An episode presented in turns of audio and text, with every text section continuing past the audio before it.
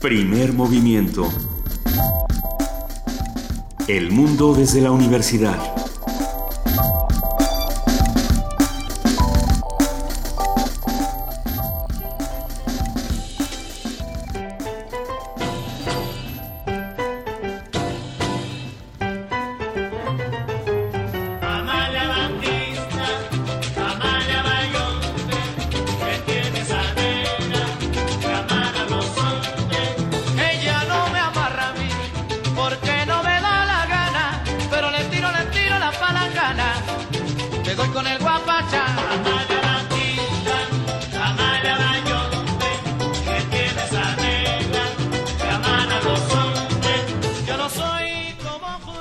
La mañana con 3 minutos, estamos en primer movimiento y esto fue, ¿qué fue Benito?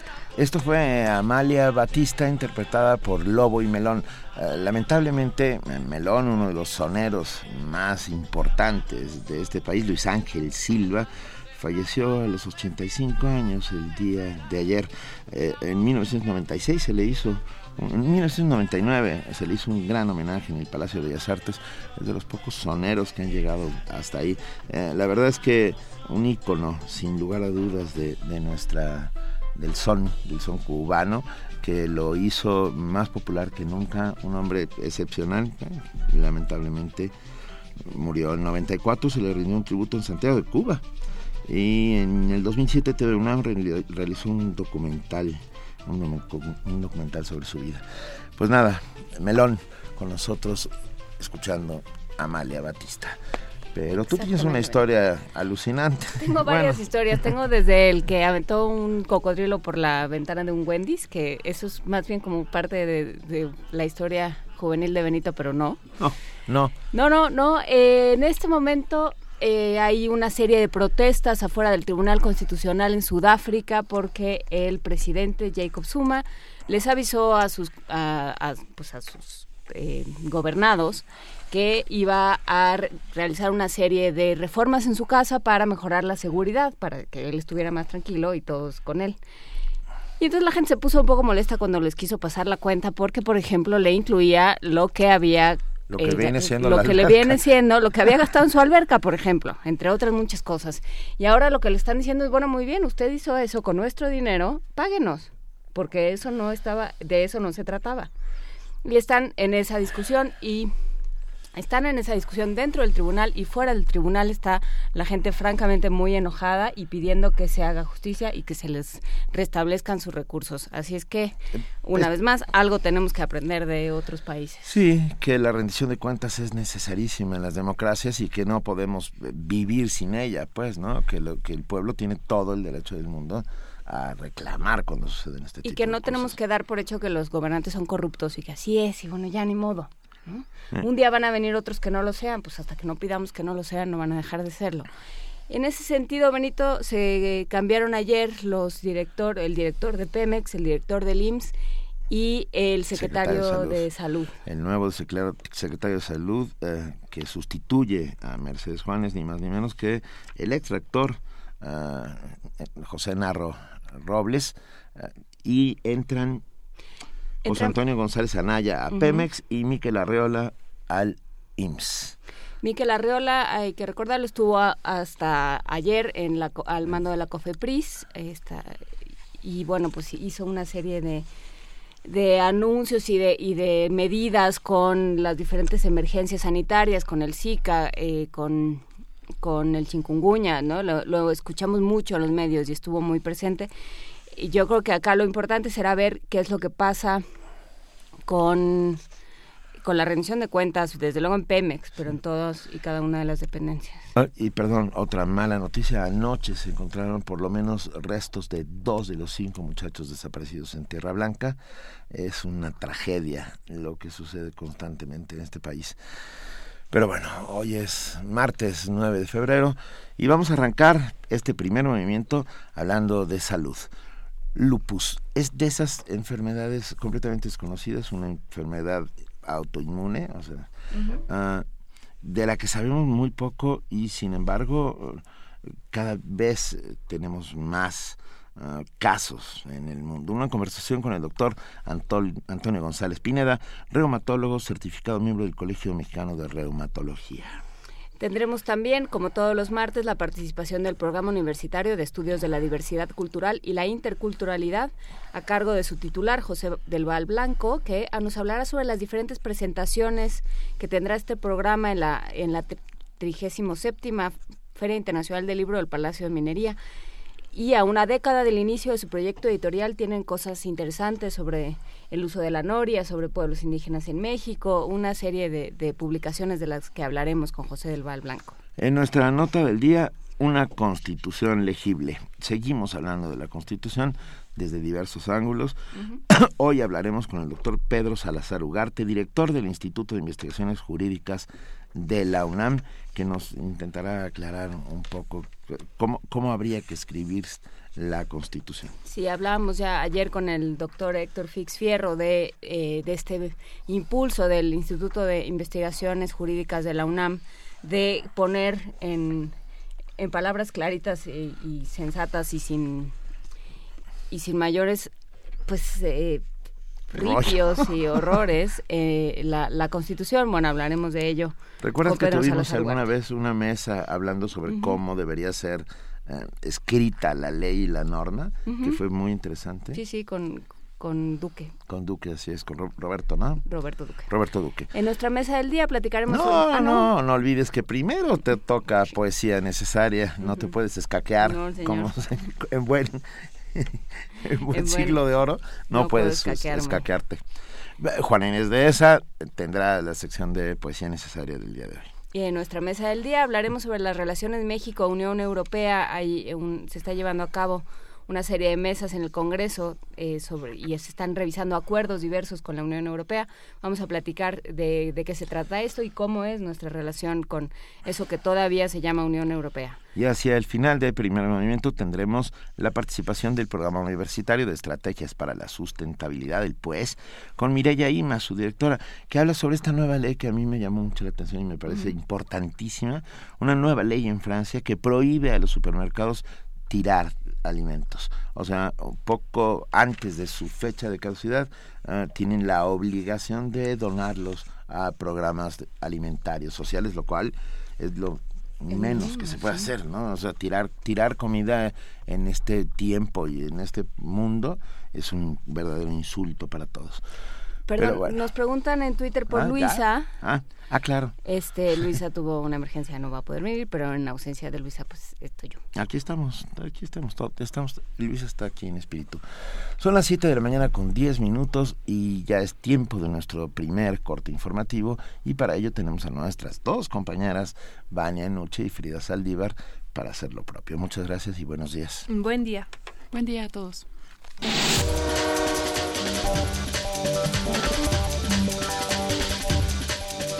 Iniciamos con información nacional. El presidente Enrique Peña Nieto realizó cambios en su gabinete. En conferencia de prensa anunció la designación del doctor José Narro Robles como nuevo secretario de Salud en sustitución de Mercedes Juan López. Como bien lo saben ustedes, el doctor José Narro conoce ya bien esta Secretaría. Además, estoy seguro de que su experiencia y liderazgo al frente de la máxima casa de estudios de nuestro país, la Universidad Nacional Autónoma de México, le permitirán impulsar una nueva etapa para el sector salud a nivel nacional. En este sentido, he comentado y le he dado indicaciones al doctor Narro para continuar los esfuerzos institucionales de ampliación de la cobertura de atención médica a fin de que la población pueda ejercer su derecho constitucional a la protección de su salud.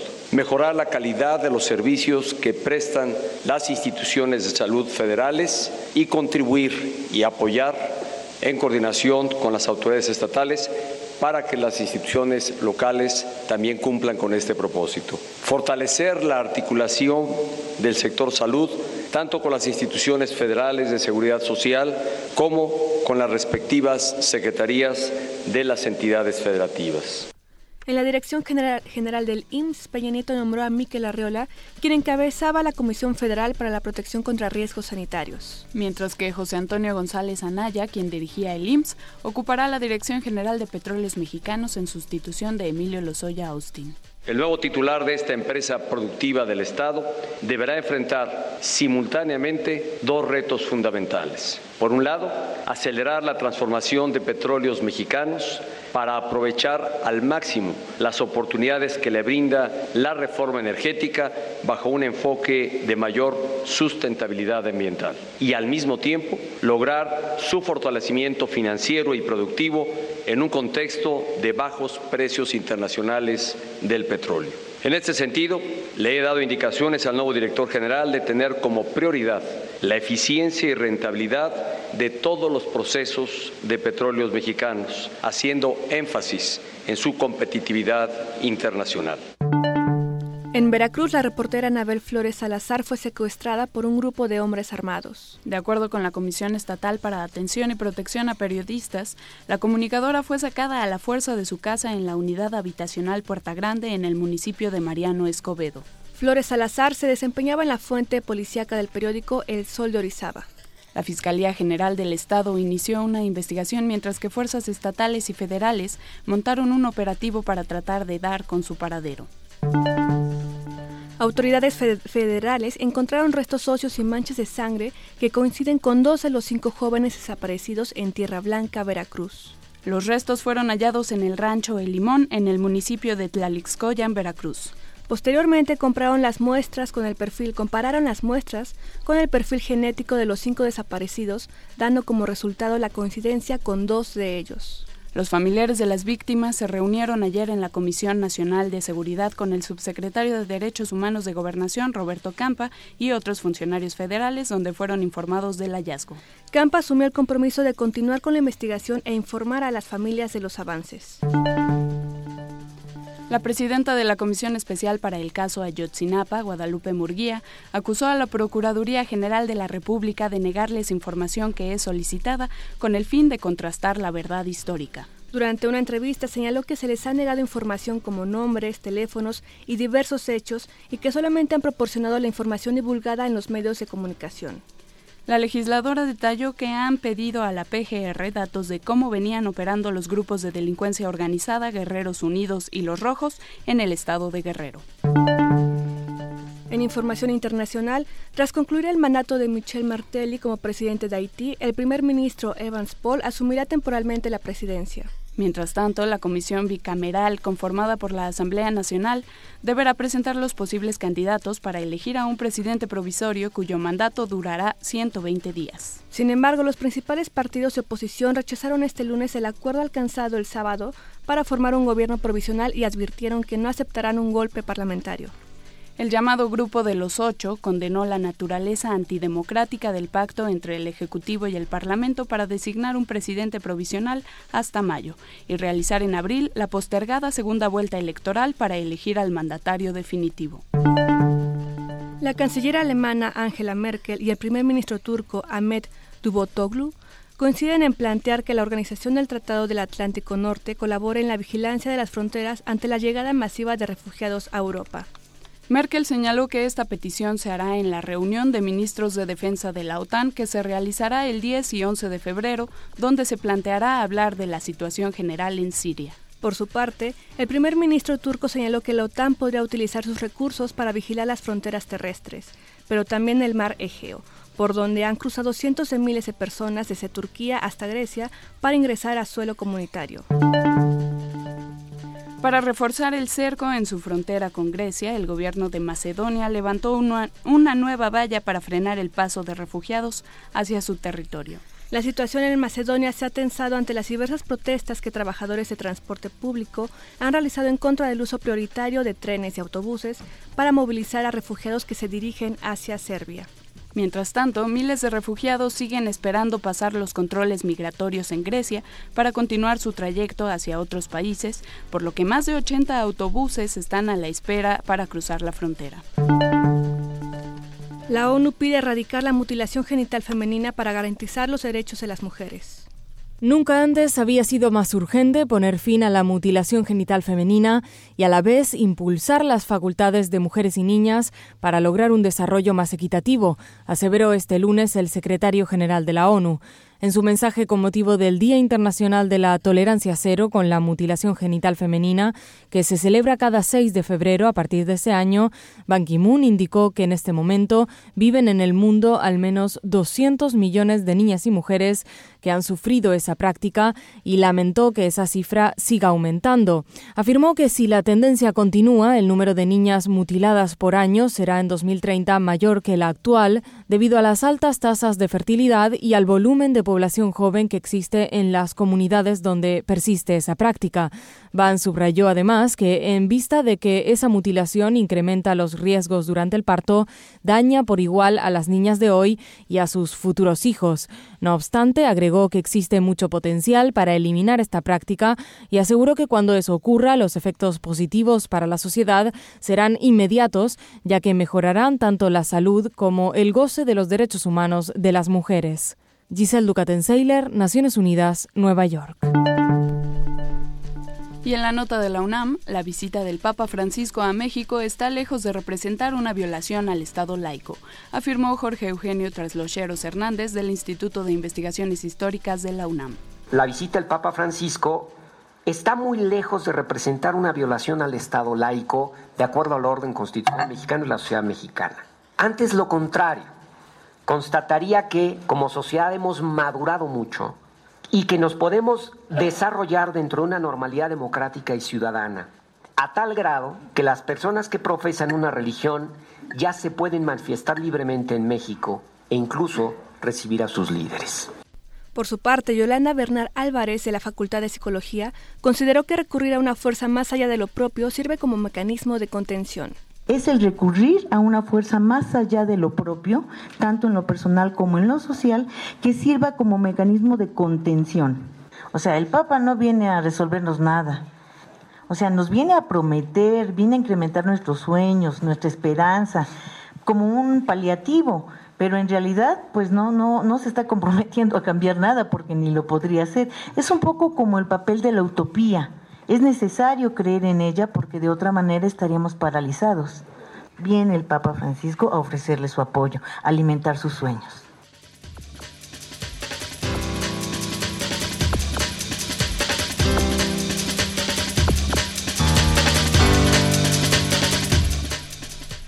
Son las 7 de la mañana con 20 minutos. Agradecemos inmensamente a nuestras compañeras Frida Saldívar y Vania Noche por este corte informativo y nos vemos durante el resto del día. Recuerden nuestras redes sociales, estamos en arroba PMovimiento en Twitter, en Primer Movimiento en Facebook, salud, y en el teléfono 55 36 43 39. Muchas gracias a las dos. Excelente día. Muy buen martes.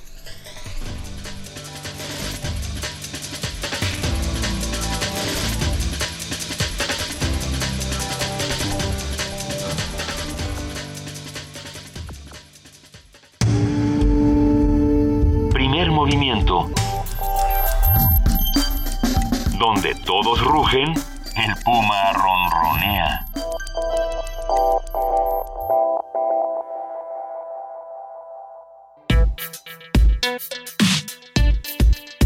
Martes de salud. Son las 7 de la mañana con 21 minutos y arrancamos con nuestro martes de salud. El lupus es una enfermedad autoinmune que ocasiona daños en diversos órganos como las articulaciones, la piel, los riñones y el cerebro. Los síntomas más comunes de esta enfermedad son fiebres y fatiga constante, inflamación de las articulaciones y lesiones en la piel. Su diagnóstico resulta complicado si no se hace adecuadamente. El lupus puede confundirse con otros padecimientos como la artritis reumatoide, la insuficiencia renal, la fibromialgia o incluso el VIH-Sida. Esto representa un grave problema para las personas que padecen lupus, pues cada, cada día que pasa sin que reciban el tratamiento adecuado aumentan las posibilidades de morir. Aunque en nuestro país no existen estadísticas oficiales, algunos datos del Instituto Mexicano del Seguro Social sugieren que aproximadamente 3.000 personas al año son afectadas por el lupus, principalmente aquellas que se encuentran entre los 20 y los 40 años de edad. Según la Fundación Americana del Lupus, se tienen detectado 1.4 millones de personas diagnosticadas con este padecimiento en América Latina. Es decir, que en este continente se concentra el 28% de todos los casos a nivel mundial. Sobre lo que se sabe y lo que todavía se ignora de esta enfermedad, sus tratamientos y posibles causas, hoy conversaremos con el doctor Antonio González Pineda, el reumatólogo certificado, miembro del, del Colegio Mexicano de Reumatología, y le agradecemos muchísimo estar de vuelta en primer movimiento. Buenos días, doctor. Hola, muy buenos días. Muchas gracias por, por recibirme nuevamente en, en su estudio. No, estamos muy contentos. A ver, ¿qué es el lupus? ¿Cómo podemos ya, diagnosticarlo? ¿Cómo podemos descubrir? Miren, como bien lo dijeron, el lupus es una enfermedad bastante, bastante difícil de diagnosticar. Es muy complejo. Eh, los pacientes deben tener prácticamente todos los datos del lupus para poder decir, es lupus. Hay muchos pacientes que pasan años, años de estudio para poder ser diagnosticados eh, bajo este diagnóstico, lupus eritematoso sistémico, que es su, su nombre completo. Eh, es una enfermedad, como ya lo dijeron, con una prevalencia que va entre 1 de cada mil hasta 52 de cada 100 mil personas están afectadas por esta... ¿52 de cada 100 mil? 52 de cada 100 mil por esta enfermedad. Y, y, tenemos idea de por qué se llama lupus? Lupus es lobo. En latín tendrá que ver algo. ¿Hay algún síntoma o, o algo que tenga que ver con ello? Sí, es una cuestión bastante romántica, esto del lupus eritematoso sistémico. El lupus original es la, es la tuberculosis. La tuberculosis es una enfermedad que se puede manifestar en cualquier parte del cuerpo. Normalmente es pulmonar, pero hay una versión cutánea en la cual se afecta la piel del rostro y deforma las mejillas, deforma el puente de la nariz con diferentes lesiones, asemejando a la persona un aspecto de lobo. Entonces, en esa época, que era una época medieval, pues decían, esto es lupus, parece el lobo.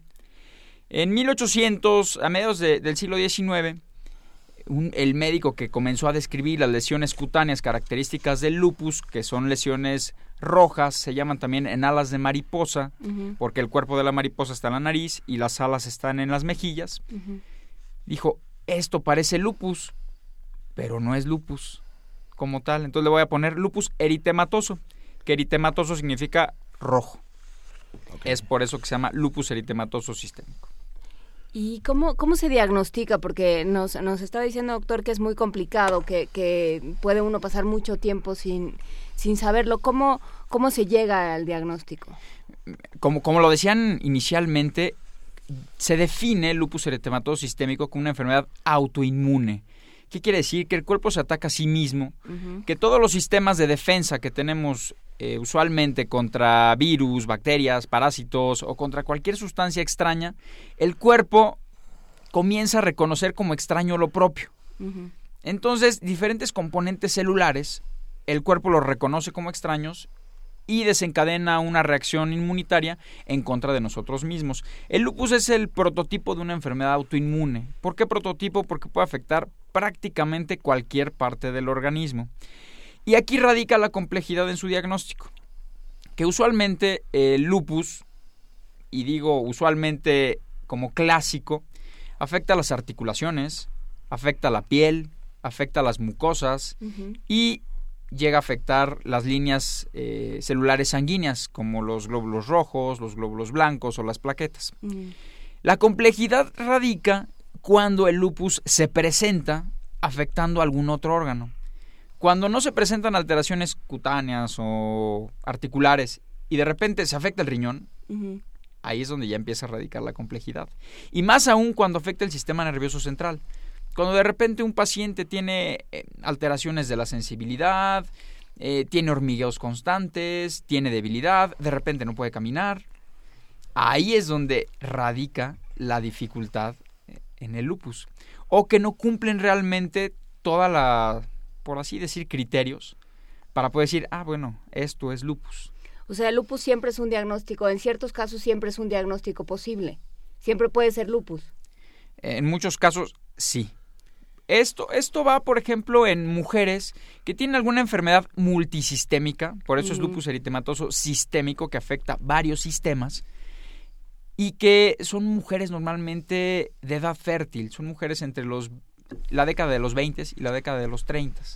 Ahí es donde una mujer que, por ejemplo, tiene alteraciones cutáneas, se le está cayendo mucho el pelo, por ahí le duele alguna articulación, le hacen estudios de laboratorio y le dicen, oye, este, tienes leucopenia, ¿qué es esto? Tus glóbulos blancos están bajos.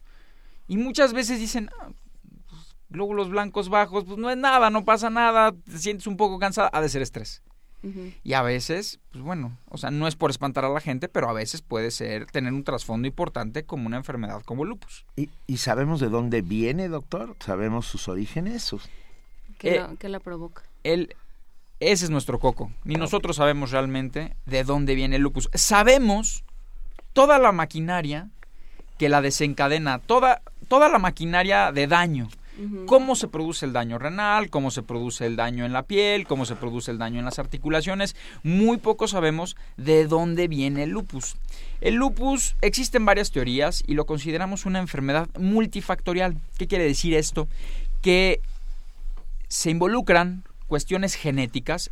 Se han identificado hasta 35 genes responsables de ciertos mecanismos que producen lupus. Sin embargo, no es suficiente.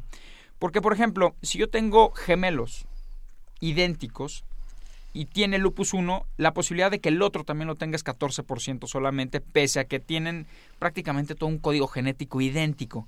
Por lo que la genética no es suficiente. Se requieren de ciertos desencadenantes ambientales, por ejemplo, como algunas infecciones virales que se han asociado, como la mononucleosis infecciosa, o eh, la exposición solar. La exposición solar produce que la piel, por así decirlo, y lo voy a decir burdamente, se voltee. Entonces las células, el contenido que está dentro de la célula se voltea hacia afuera. Todo lo que yo tengo dentro de la célula queda ahora al exterior de la misma. ¿Cómo? Tenemos, tenemos una membrana celular. Ajá. La membrana celular en su interior tiene diversas proteínas. Al ser dañada por la luz, esta membrana celular se voltea, es como voltear un calcetín. Entonces Se lo que estaba dentro, digamos. ajá, Ajá. y lo que estaba dentro ahora va a estar afuera. Y eso que está afuera, normalmente el sistema inmune dice, oye, esto no lo había visto, esto es extraño. Y si esto es extraño y ya tengo una predisposición, pues lo voy a atacar. Por eso es que el lupus afecta principalmente la piel. No hay cura, ¿verdad? No. Es que O sea- yo, mm, Soleil Moon, espero que no nos esté escuchando todavía porque se enoja muchísimo cuando cito películas o series. Pero la ficción enseña, pues sí, también uno tiene que enterarse de algo para escribir ficción. Sí, se enoja mucho, no me veas con esa cara, es una larga historia. Pero no, en Doctor House, que cuyo trabajo es primordialmente diagnosticar, siempre dice, no, It's not lupus. No puede ser lupus porque el lupus no se cura. No, no me salgas con que es lupus porque el lupus puede ser cualquier cosa y no lo puedo curar. Entonces, siempre descarta el, diagnóstico de lupus y, es como el último recurso, ¿no? Justamente porque no hay cura. O se controla, ¿qué se hace con el lupus? Así es. Doctor House es un ejemplo muy, muy bueno de que cuando no saben qué es, todo es lupus. Y pueden ver que en varios capítulos a todo mundo se le ocurre, no, pues es lupus. Y una frase muy célebre de Doctor House, eh, is not lupus. No lupus. Entonces, pues bueno, es, es muy interesante. No tiene cura. Realmente el lupus no, no tiene cura alguna. Lo que hay que hacer con el lupus es... El objetivo principal es mantener la capacidad funcional de nuestro paciente y evitar complicaciones graves de la enfermedad. ¿A qué me refiero por complicaciones graves? Las renales. Un paciente con lupus se presenta con un daño renal en un 40% de los casos. Sin embargo, hasta el 60-70% de todos los casos de lupus van a llegar a desarrollar algún grado de lesión renal. Lo importante es dar un seguimiento adecuado para que el paciente no presente esto. El gran problema con nuestros pacientes es como no se cura y existen medicamentos que generan un alivio sintomático, como los glucocorticoides, llámese la prednisona, o los antiinflamatorios no esteroideos, ya que la principal característica son dolores articulares, me dan esto, se me quita, no tengo nada. El problema del lupus es que hay que estarlo cuidando, hay que estar viendo todos los perfiles serológicos, o sea, los anticuerpos que tiene el paciente, para poder de cierta manera estimar qué clase de daño podría tener y si está en riesgo de presentar alguna alteración hematológica, cutánea, eh, renal o lo más importante, en el embarazo. El lupus en el embarazo se exacerba. Esto quiere decir, aumenta su actividad. Y hay ciertos anticuerpos que van dirigidos contra algunas células del bebé, sobre todo células cardíacas. Entonces, es un mito que las mujeres con lupus no se puedan embarazar. Se pueden embarazar. ¿Sí? Sin embargo, hay que tener ciertas precauciones, hay que tener ciertos cuidados, hay que tener toda una, plan, una planeación estratégica para que la mujer pueda embarazarse en el momento preciso. No se pueden embarazar realmente en cualquier momento porque corren mucho riesgo. Y que si se embarazan en un buen momento, se tenga un seguimiento adecuado para que tanto la madre como su bebé tengan un buen desenlace. Pero todo esto depende de un, de un diagnóstico a tiempo. O sea, Claro, claro. eh, si en mi familia hay lupus, me conviene hacerme un, ¿qué? un estudio de defensas, que ¿cómo, o cómo puedo saber Un perfil que soy, que, completo. que me tengo que, que No, re- no realmente. Que alguien de primer grado de tu familia, y a qué me refiero primer grado, hermanos o padres, tengan lupus, tú tendrías menos de un 8% de riesgo de tenerlo. Entonces, realmente en las en las guías y en los estudios que hacen las, los institutos de prevención en salud en los Estados Unidos y en Europa, no recomiendan hasta el día de hoy realizar un estudio de tamizaje para determinar si una persona está o no está en riesgo de tener lupus. ¿Por qué? Porque esto no es costo-beneficio. Entonces, digo, la mayoría de estos estudios se basan en salud pública y como salud pública hablamos de números muy grandes, dicen, ¿sabes qué? Pues No le conviene al sistema de salud estar gastando recursos en hacer estos estudios porque son muy caros. Pero, a ver, doctor Antonio González Pineda, ¿quién lo diagnostica y quién lo trata? Quiero decir, si alguien descubre que tiene lupus por un diagnóstico, ¿qué- ¿con qué médico debe acudir? Ok, lo diagnostica inicialmente cualquier médico. Empezamos desde un médico general y un médico internista. Ellos son principalmente los que tienen el primer contacto con los pacientes. No es eh, común que llegue a un reumatólogo, un paciente eh, con lupus así, es que es el primer médico que vengo a ver, porque no existe en México la cultura de la reumatología, no saben ni siquiera a veces qué hacemos los reumatólogos. Entonces van con cualquier médico, doctor, me siento muy cansada, tengo dolores articulares, tengo úlceras en la boca, se me cae el pelo, tengo estas manchas en la cara. Y a veces los médicos, de manera acertada, comienzan a hacer el protocolo diagnóstico de lupus. A veces pasan años o van rondando, peregrinando de médico en médico hasta llegar a un reumatólogo. ¿Ah? Finalmente es el reumatólogo el que tiene que estar a la cabeza del tratamiento y cuidado del paciente. ¿Por qué digo a la cabeza? Porque el lupus es una enfermedad multisistémica. La mayoría de las veces, y con un buen tratamiento, está tranquilo, calmada la enfermedad, por así decirlo. Latente. Así es. Pero si se presenta una exacerbación renal o en la sangre o en el sistema nervioso central, nosotros los reumatólogos nos apoyamos en médicos especialistas en estas, en estas áreas. Por ejemplo, un riñón, voy con un nefrólogo, ¿sabes qué? Mi paciente tiene lupus, necesito, y de hecho es algo obligatorio, hacer una biopsia renal. Si tiene algún daño, algún daño renal y ciertas características, nefrólogo, échame la mano en la biopsia y ayúdame y en conjunto vamos a hacer el, el tratamiento. Entonces, yo soy como el líder del equipo, pero es un equipo. Ah, ¿Hay clínicas especializadas de lupus en este país? Como tal, no. Hay eh, lugares que cuentan con centros reumatológicos bastante importantes. Eh, mi casa, el Instituto Nacional de Cardiología Ignacio Chávez, ahí pues bueno, nosotros nos encargamos de ver pacientes con lupus y en ese instituto, pues bueno, contamos realmente con todos los especialistas, cuenta con un gran sistema de, de médicos especialistas en cardioneumología. Los pacientes con lupus pueden tener alteraciones eh, pulmonares bastante graves y pues bueno, realmente nuestro centro es muy bueno. El Instituto Nacional de Rehabilitación, el Instituto Nacional de Nutrición, el Instituto Nacional de Neurología, eh, los sistemas como el IMSS, como el ISTE, Hospital General, realmente todos cuentan con departamentos de reumatología especializados y muy, muy buenos. Entonces, a ver, eh, hablaba también de un tamizaje que se puede hacer para... para ¿qué, qué es lo que detecta un, un estudio para saber que ahí hay lupus? Ok, como tamizaje realmente no, no hay recomendación.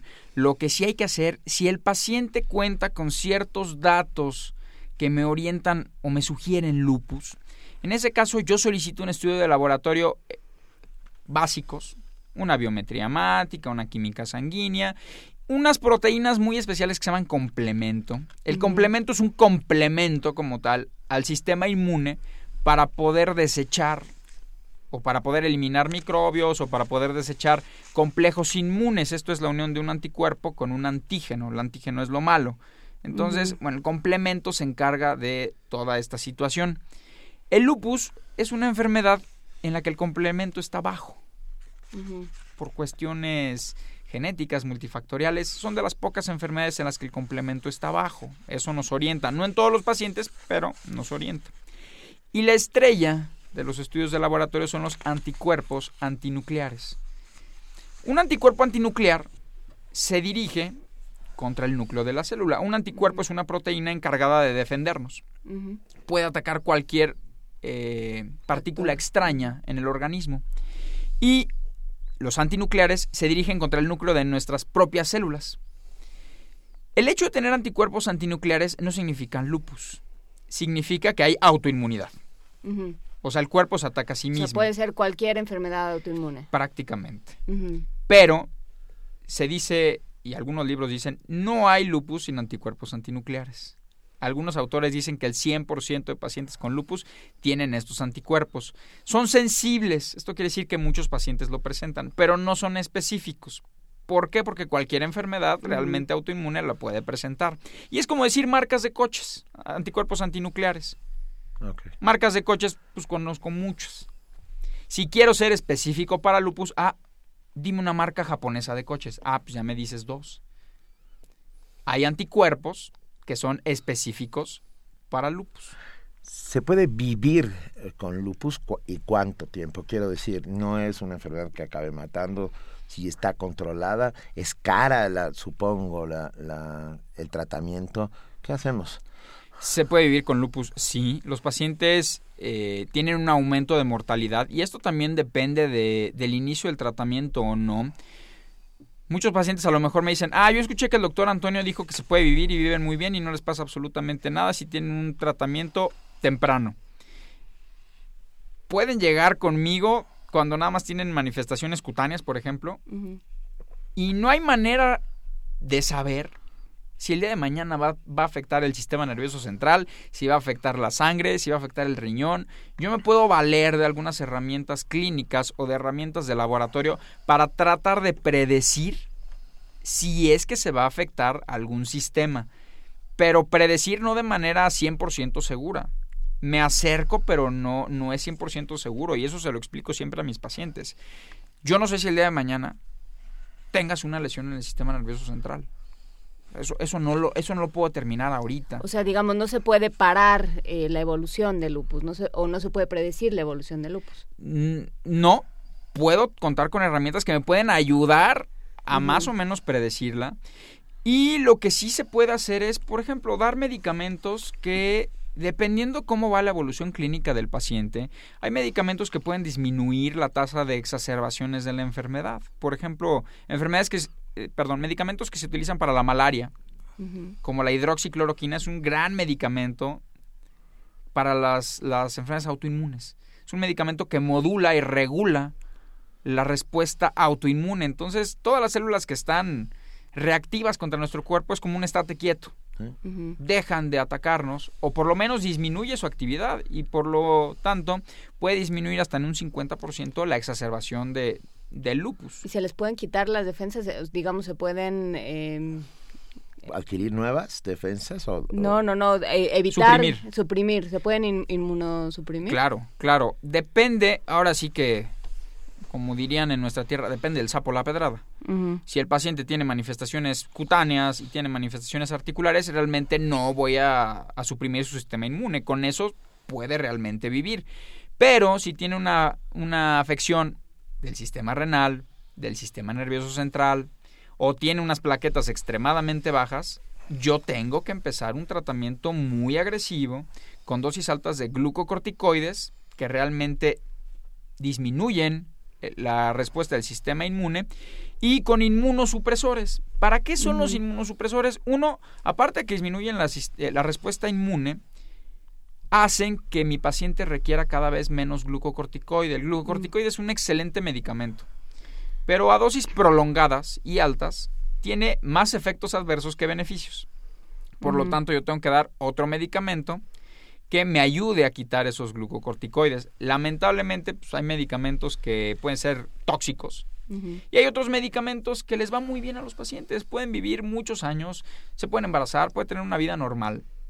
¿Sí? La mayoría. Hay algunos que, bueno, hay que darles realmente eh, medicamentos muy, Poderosos, muy fuertes potentes. porque, pues bueno, tienen manifestaciones muy graves. Justamente nos escribe Berta Garduño que dice me fue diagnosticado lupus desde 1972 con un embarazo, aprendí a vivir con ello y con calidad de vida. Soy paciente del INNSD, Instituto Inst- Nacional De la nutrición. Eh, Salvador Subirán. Subirán. Está en La grandes B. manos.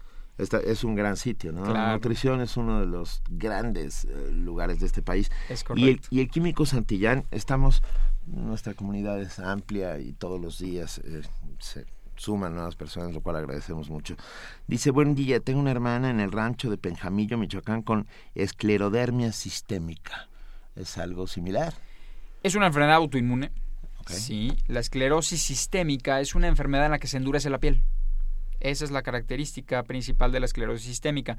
El problema es que al llamarse sistémica no solamente involucra la piel. La esclerosis sistémica normalmente involucra los pulmones, O sea, tejidos. claro, los pulmones, los vasos de los pulmones, el corazón y de manera rara el riñón.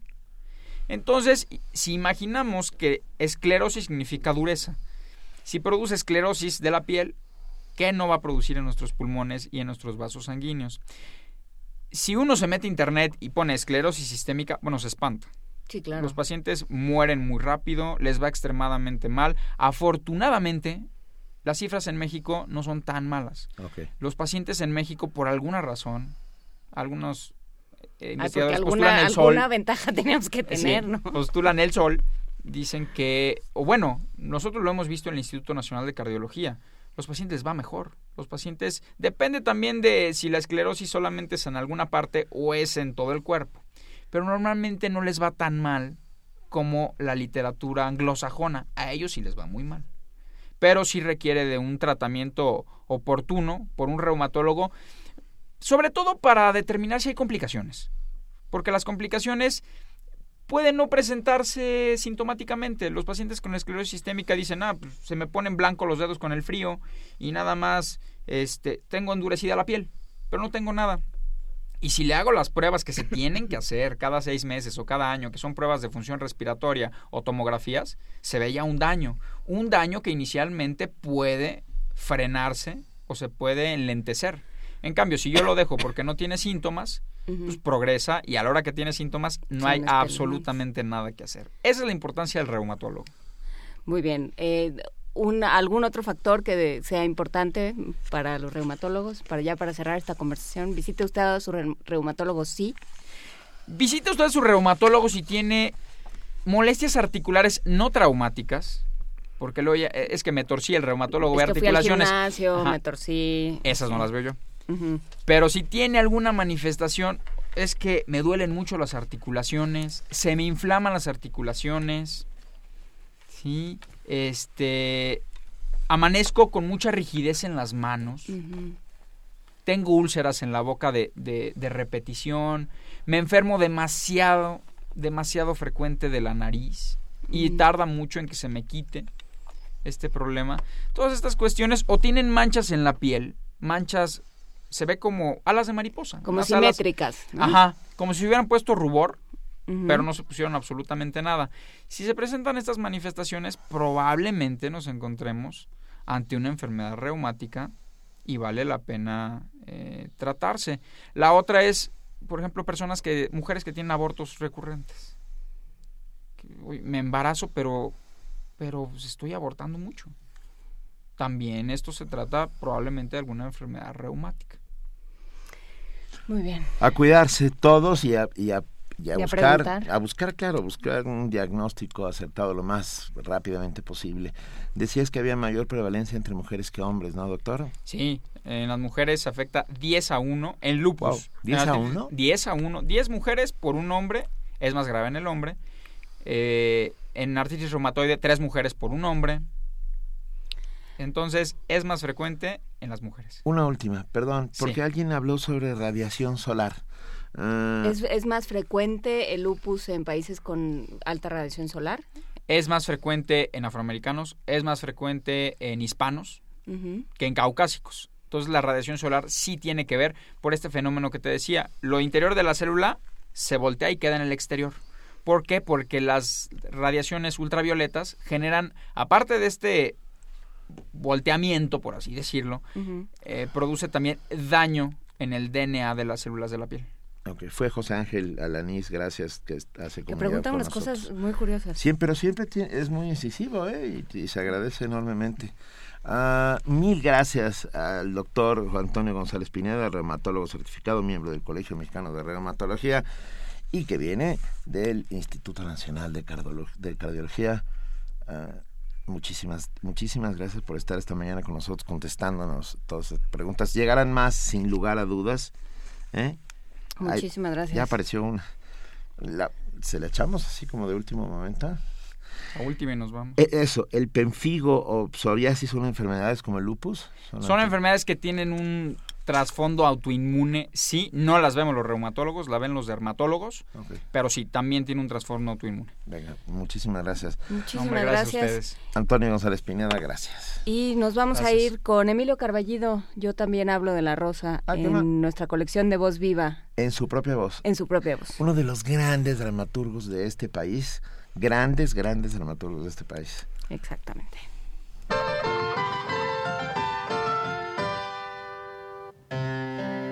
Silencio, oscuridad, luz cenital a la intermediaria.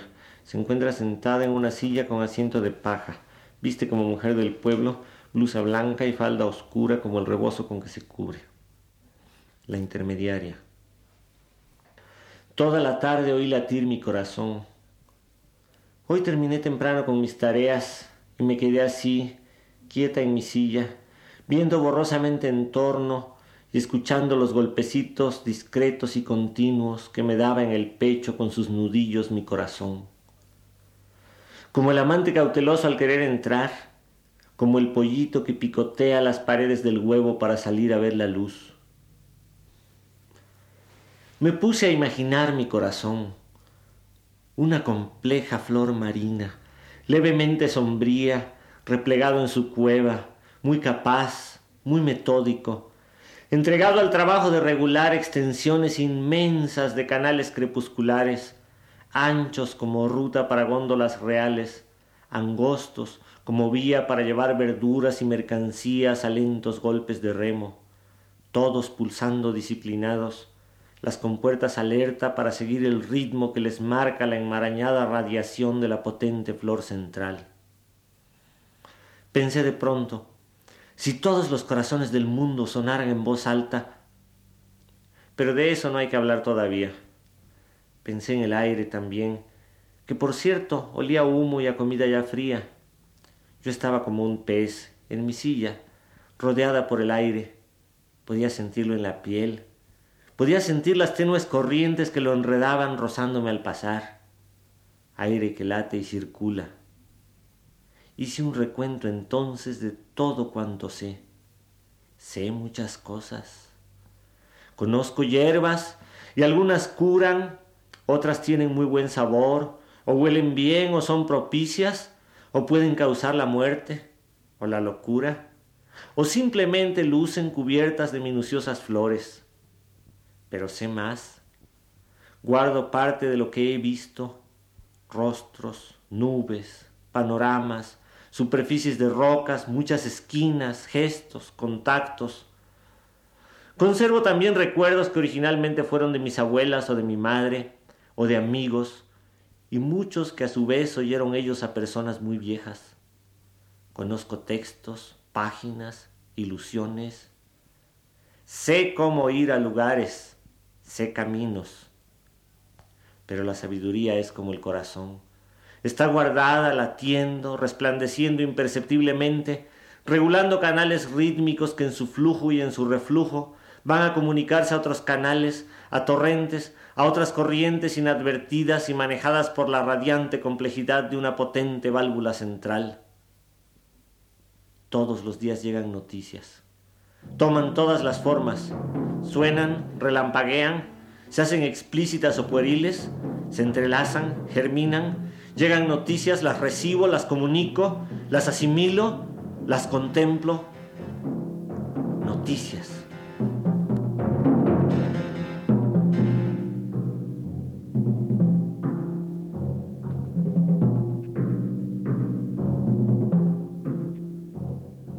Voy a contar la historia de los dos que soñaron.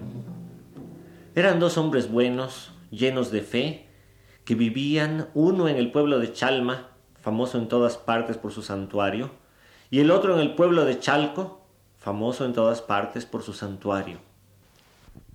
Una versión nos dice que estos dos hombres eran hermanos. Otra añade que eran gemelos y extraordinariamente parecidos. En otra más se dice simplemente que eran amigos. Y sucedió que soñaron.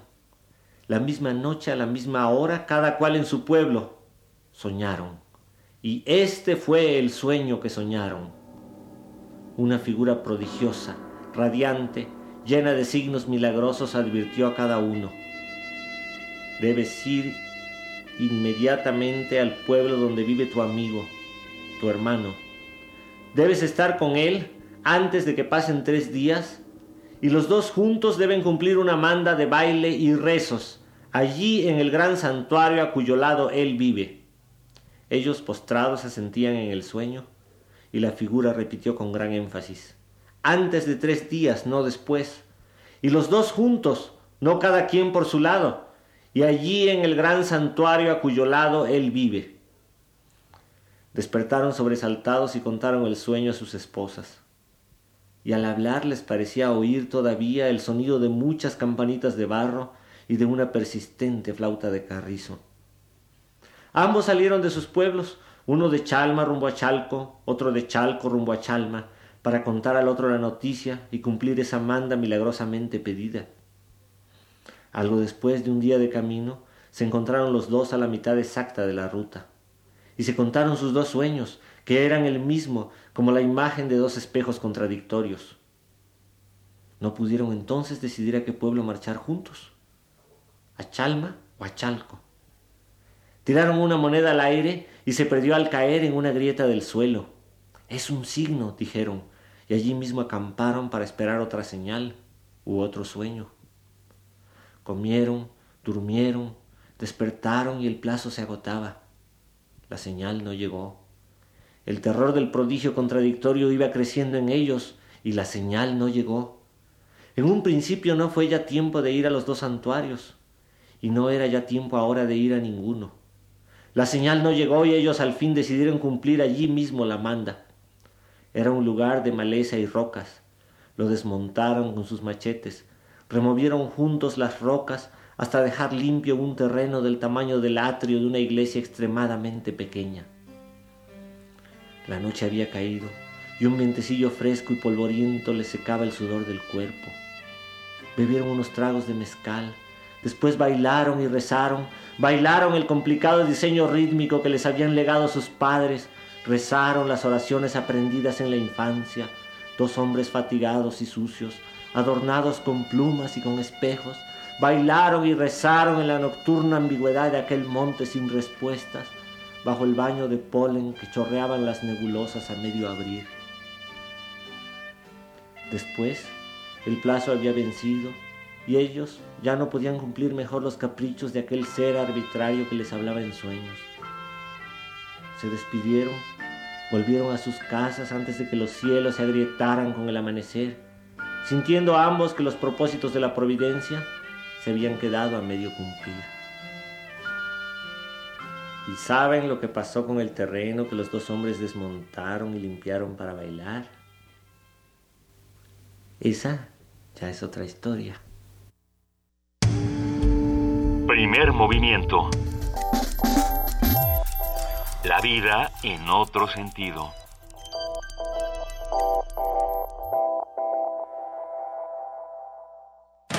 Danzón dedicado a la música con sabor, bamboleo y público que la acompaña.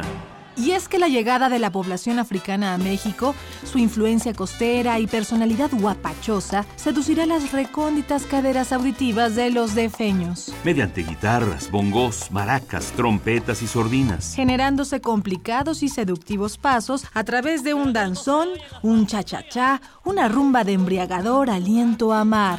Todo junto a un lago en la Ciudad de México. Del 12 al 14 de febrero en la Casa del Lago habrá en diferentes foros música, películas, charlas y actividades académicas en torno a la influencia que tiene el Caribe y su legado en México. La UNAM, a través de su Coordinación de Difusión Cultural, Casa del Lago Juan José Arriola y Radio UNAM, invitan.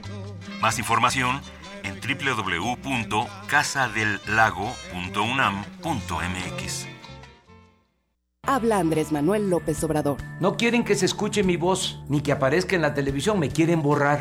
Mientras tanto les informo que los políticos tranzas se roban 500 mil millones de pesos cada año. Ya compraron un avión presidencial de lujo para 280 pasajeros. No lo tiene ni Obama. Cuesta 7.500 millones de pesos. En 2018 lo vamos a vender.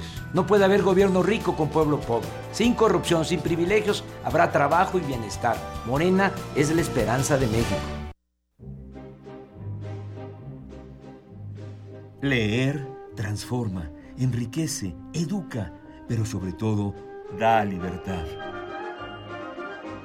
37 Feria Internacional del Libro del Palacio de Minería. Un clásico de la Ciudad de México. Del 17 al 29 de febrero de 2016. Invita a la UNAM a través de su Facultad de Ingeniería. Tacuba 5, Centro Histórico. La feria del libro más antigua del país. Recuerda, más libros, más libres.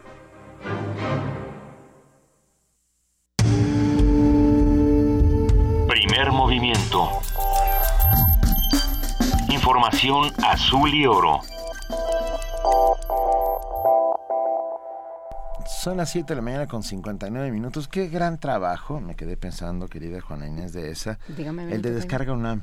Ah, haber recuperado de todos las voces de los grandes de, de la literatura de este país y poder y Voz Viva de México por supuesto un trabajo un trabajo que se hizo que se hace bueno he oído ahí al, desde León Felipe a Pedro Garfias ¿no? Está 100 años de soledad, de leído por. García Márquez. Octavio Paz Todo eso, eh, Voz Viva son estos eh, discos, ¿no? estos CDs con todas estas grabaciones que se consiguen en las librerías de la UNAM, pero Descarga Cultura también son, son fragmentos más breves de poesía indígena, de poesía en diferentes pues en la en la voz de diferentes lectores, a veces sus propios creadores, a veces otros, pero bueno, ahí hay todo un acervo sonoro.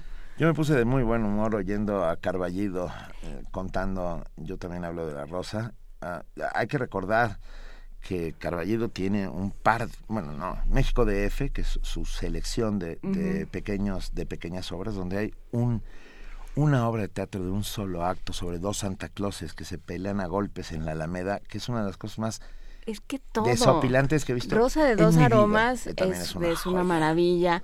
Hay una, hay otra que no me acuerdo, pero tiene un momento maravilloso en el que la mamá le dice a los hijos, miren, no les voy a decir que se vayan a chingar a su madre, porque es exactamente lo que están haciendo. También hay que recordar Rosalba y los Llaveros, otra, de las grandes obras de Carballido. Venga, gracias a, a Voz Viva de México, gracias a Descarga UNAM por, por Descarga este- Cultura. Descarga Cultura por este archivo, por estos archivos que están muy bien resguardados. Y ya son las 8 de la mañana con un minuto y tenemos a nuestras compañeras Frida Saldívar y Vania Nuche ah, listas para el segundo corte informativo. Bienvenidas. Gracias. Gracias, buen día.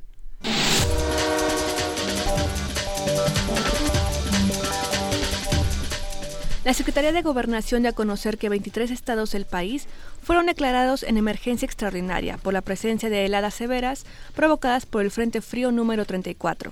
Con las declaratorias publicadas en el Diario Oficial de la Federación, las entidades federativas tendrán acceso a los recursos del Fondo para la Atención de Emergencias. La CEPA anunció la publicación del decreto por el que se reforma su reglamento interior. El titular de la Secretaría de Educación Pública, Aurelio Nuño, dijo que el reglamento hace más congruente a la SEP con la reforma educativa y es apenas un primer paso en la transformación administrativa. En el marco de una visita a la escuela primaria Simón Bolívar en la Ciudad de México, el funcionario explicó que la reforma del reglamento no tiene impacto presupuestal, ya que simplemente se hace una reorganización. Un reglamento que hace más congruente a la Secretaría de Educación con la reforma educativa. Es apenas un primer paso en toda la transformación administrativa que vamos a hacer para que la Secretaría de Educación Pública esté mucho mejor alineada a los principios de la reforma eh, educativa. Este es apenas un primer inicio. Reitero, esto no tiene impacto presupuestal, simplemente una reorganización eh, de la oficina. El Consulado General de México en Illinois informó que los cuerpos de los seis miembros de una familia mexicana asesinada en Chicago, Estados Unidos, serán enviados en los próximos días a Guanajuato y Morelos. El vocero del consulado, Luis Adrián Sosa Morales, explicó que el Departamento de Protección Consular se encargó de los trámites de traslado de los cuatro, de los cuatro adultos a Guanajuato y los dos niños a Morelos. Cabe recordar que el jueves pasado fueron descubiertos los cuerpos de los connacionales en una casa del barrio Gage Park del suroeste de la ciudad.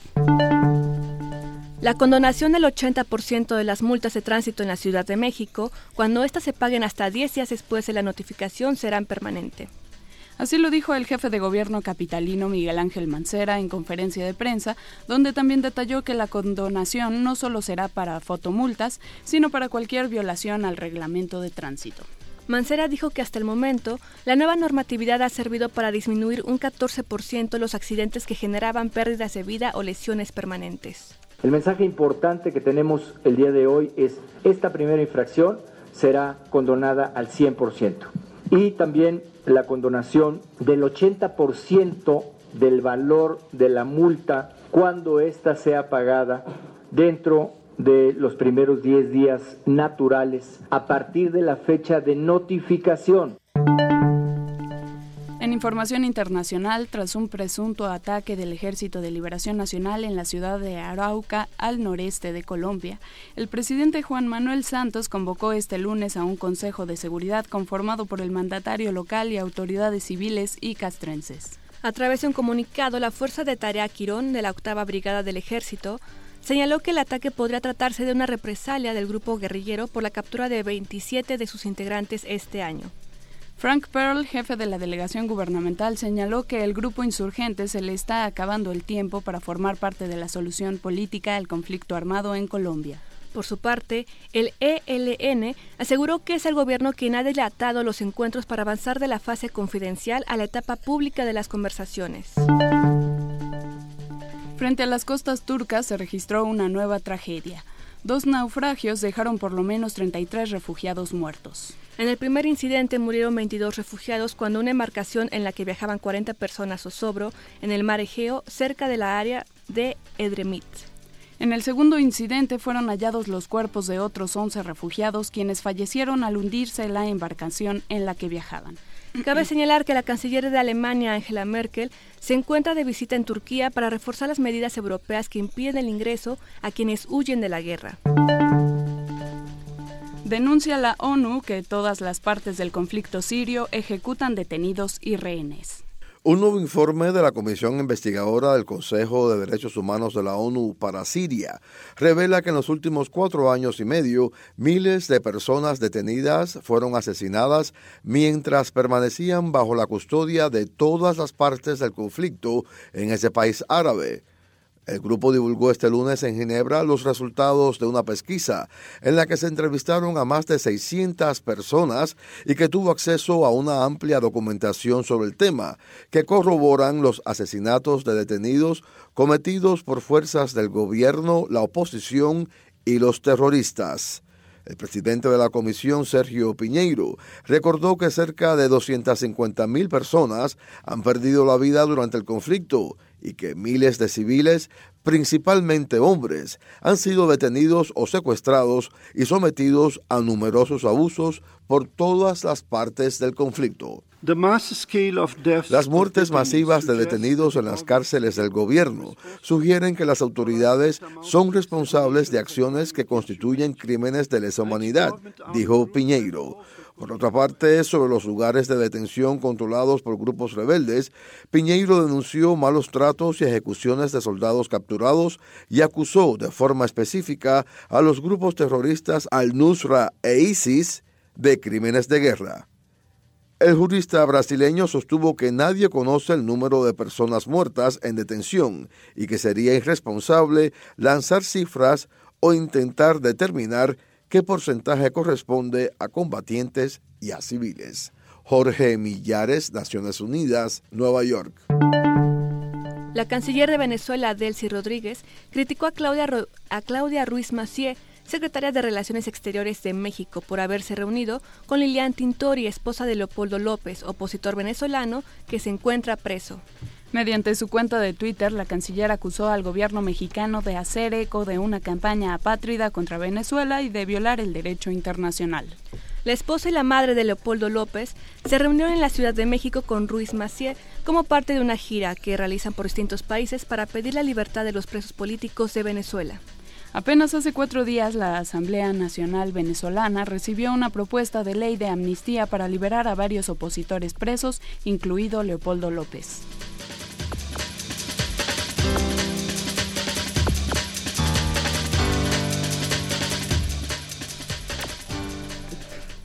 8 de la mañana con 8 minutos. Muchas gracias a nuestras compañeras Vania Noche y Frida Saldívar por este corte informativo y nos vemos durante el resto de la mañana. Buena mañana. Muchas Excelente gracias. martes a todos.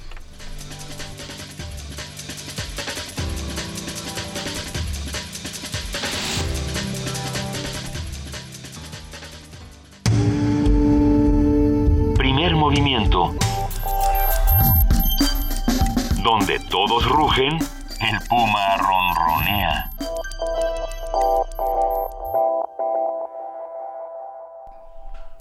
Ocho y nueve. 8 de la mañana con 9 minutos. Ya está en la línea José del Val del programa universitario para la diversidad cultural y la interculturalidad. Eh, antes de, de empezar con José del Val, nos trae regalos. Él creo que no lo sabe, pero nos trae regalos. Sí lo sabe. el- Se rió. Que por supuesto, dice. No, no, nos mandó decir Juan Mario Pérez que te avisáramos que van a regalar dos libros de las Norias en México y dos libros de Tabasco. Y bueno, pues haremos la pregunta una vez que concluyas tu intervención, eh, Perfecto. José del Val, si te parece bien. Me parece muy bien. ¿Cómo estás? Bienvenido. Muy bien, muy bien. ¿Cómo están ustedes? Bien, muy bien, muchas gracias. Bueno, pues ahora aprovechando para eh, hablar un poco de las presentaciones que tenemos de libros en la feria de minería, la próxima, que es ya la próxima semana, ¿no? Sí. Entonces, este, vamos a hacer presentación de cuatro eh, libros eh, nuevos que hemos producido, que creo que son interesantes para en muchos aspectos, ¿no? El primero de ellos que vamos a presentar el jueves 18 es el Festival de Oaxaca Negra. Estos fueron todas las actividades que hicimos durante 2009 y 2011 para empezar los procesos de construcción de la imagen de la presencia de los pueblos negros en México, que, que ha tenido consecuencias posteriores, ¿no? Hasta que lleguemos al final, que es que realmente se les reconozca en la Constitución plenamente y se den los recursos para su propio desarrollo. Sin embargo, ha habido ciertos avances, ¿no? Y en este libro se ve las reuniones que se hicieron, el tipo de actividades, etcétera, la presencia de los pueblos eh, negros en Oaxaca, que claro, sorprendió a toda la gente cuando instalamos un festival que se llamaba Oaxaca Negra, ¿no? Claro. pero digo lo- era obvio pero pero no fue tan obvio efectivamente entonces creo que fue importante abrió un espacio de conciencia y, y avanza en este proceso este es uno de los libros luego el jueves también presentamos Tabasco Eh, este este este libro es el un- el resultado de las últimas reuniones que se han llevado en, en Tabasco con investigadores, antropólogos, historiadores de todos los campos para poner al día lo que conocemos sobre Tabasco, ¿no? Aquí hay cosas importantísimas de trabajos interesantísimos para los que les interese sobre los chontales, sobre la dimensión de los olmecas, que parece ser que la territorialidad que ocupaban era mucho mayor, efectivamente, o sea, un montón de trabajos muy interesantes, ¿no? Que creo que es importante. El otro que vamos a presentar también es el de las norias en México, ¿no? Este es un trabajo de Enno Seller, que es un investigador alemán que trabajó muchos años en México, ¿no? Ya es un hombre muy mayor y a- solicitamos la autorización en, en- en- para en Alemania para que pudiéramos preparar este libro donde trabaja el, el asunto de las norias. Ahí el libro trae un disquete al final con unas filmaciones que él hizo de las norias, es extraordinario, ¿no? Y esta es la colección que tenemos que se llama Tecnologías Tradicionales Utilitarias. Hay un montón de tecnologías que se realizaron en la época de Mesoamérica y posteriormente cuando empezaron a llegar los españoles que son magníficas para el medio ambiente, que son totalmente ecológicas, adaptadas, ¿no? O sea, cómo subían el agua de los ríos y la mandaban por canales, etcétera, con cosas de muy bonitas fotos y una historia muy interesante, ¿no? Y el último que vamos a presentar, que es las obras completas de Francisco Hernández, que esta fue una obra de importancia, de peso, porque nos llevó, son siete tomos, hacer la reedición que estaba agotado completamente de las obras de Hernández, el protomédico de Fernando II, ¿no? que vino el primero que hizo el análisis de las plantas medicinales de México, hicimos la reedición del libro de los siete tomos y al mismo tiempo está ya en línea. O sea, se hizo la versión digital para que cualquiera desde su iPad o su teléfono pueda consultar lo que fuera de este libro, ¿no? Estas son las cuatro presentaciones que vamos a hacer en la feria, ¿no?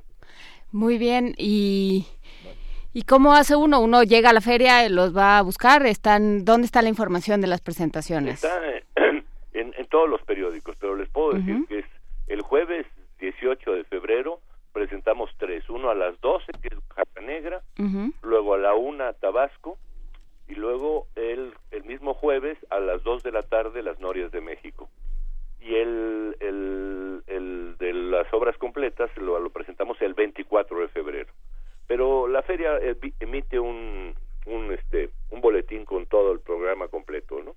Es Perfecto. enorme, ya, ya conocen ustedes nuestra feria de, del- de minería, ¿no? Sí, nosotros vamos a estar por ahí, Radio UNAM va a estar presente Me como... imagino que van a estar por ahí. Ah, pues probablemente nos veremos por allá. Pues nos dará muchísimo gusto, José del Val. Entonces tenemos dos ejemplares eh, de Tabasco que se presenta el 18 a la una de la tarde. Exacto. Dos ejemplares de las Norias que se presenta el mismo 18 a las 2. Ya puede uno hacer la, la permanencia voluntaria como cuando éramos chicos y quedarse a las presentaciones. Exactamente. Y ahí pueden recoger sus dos ejemplares de cada uno. ¿Qué, qué alguna pregunta que quieras hacer? ¿Algo que quieras preguntar? ¿Que quieras que te nos digan? Pues no, con lo- la- las que ustedes tienen muy buenas ideas de preguntas muchas veces. Pues este, no. dos, u- dos sobre las Norias Uno- y dos sobre Tabasco. ¿Qué les parece si preguntamos a todos? Ajá. ah, cu- ¿Cuál es el pueblo ah, de población? A ver, un pueblo en Guerrero de población ne- típica negra de donde salió un presidente de la República que era negro. Sí, tuvimos un presidente negro, por si no lo sabían. Exactamente. O por lo menos... eh, Me parece hace- buena pregunta. Esa es buena pregunta, ¿no? Exacto. Bueno. Ah, ah, y espero que la respuesta la tenga en la cabeza porque si no vamos a tener un problema. Dos por Twitter y dos por Facebook. y están estos dos libros, Tabasco y Norias de México. Muchísimas gracias, José del Val. Nos vemos en Minería Bueno, nos vemos en minería. Que y estén muy hablamos bien. la próxima semana. Gracias. Hasta luego. Hasta luego. luego. Un abrazo. Igual. Primer movimiento. Donde la raza habla.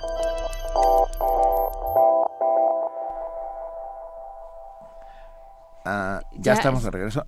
Sil- Silveliana Filip, que nos había dejado de escribir porque, porque le cayó encima el reglamento de tránsito y entonces ya no podía tuitear y, Y tuitear en el tráfico. Pues no manejar, más bien a sentarse, porque uno no, no sale a la calle a manejar, sino a sentarse en la noble y leal Ciudad de México. Y ya contestó correctamente. Y ya contestó correctamente, pero no vamos a decir la respuesta. No, no vamos a decir la respuesta.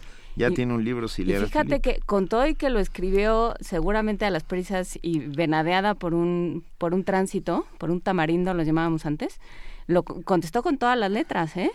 Sí, Y no es fácil. sí. Ah, estamos a- hay una una pésima noticia. ¿Cómo? Una más, sí, bueno, para variar en este país.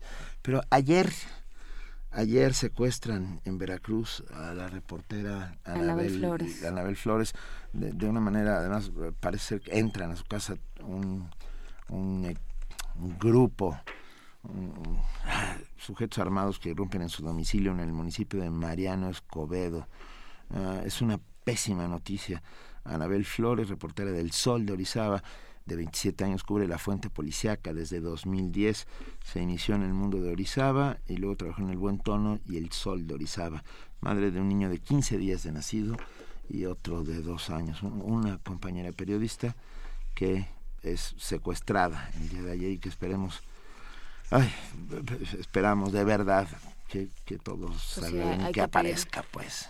Hay que pedir cuentas al gobierno de Veracruz. Pero sí, de entrada que el gobierno de Veracruz, que el gobierno de Veracruz. Al impune gobierno de Veracruz. Sí, no, bueno, acaba, entre paréntesis, digo una flor más del jardín de gobierno de Veracruz. Eh, hace unos días la Universidad Veracruzana y su rectora, eh, Sara Ladrón de Guevara, demandan al gobierno de Veracruz por falta de pago para sostener a la universidad y la administración de este personaje le contesta que no, que más bien la, universidad le debe al, al, gobierno del estado.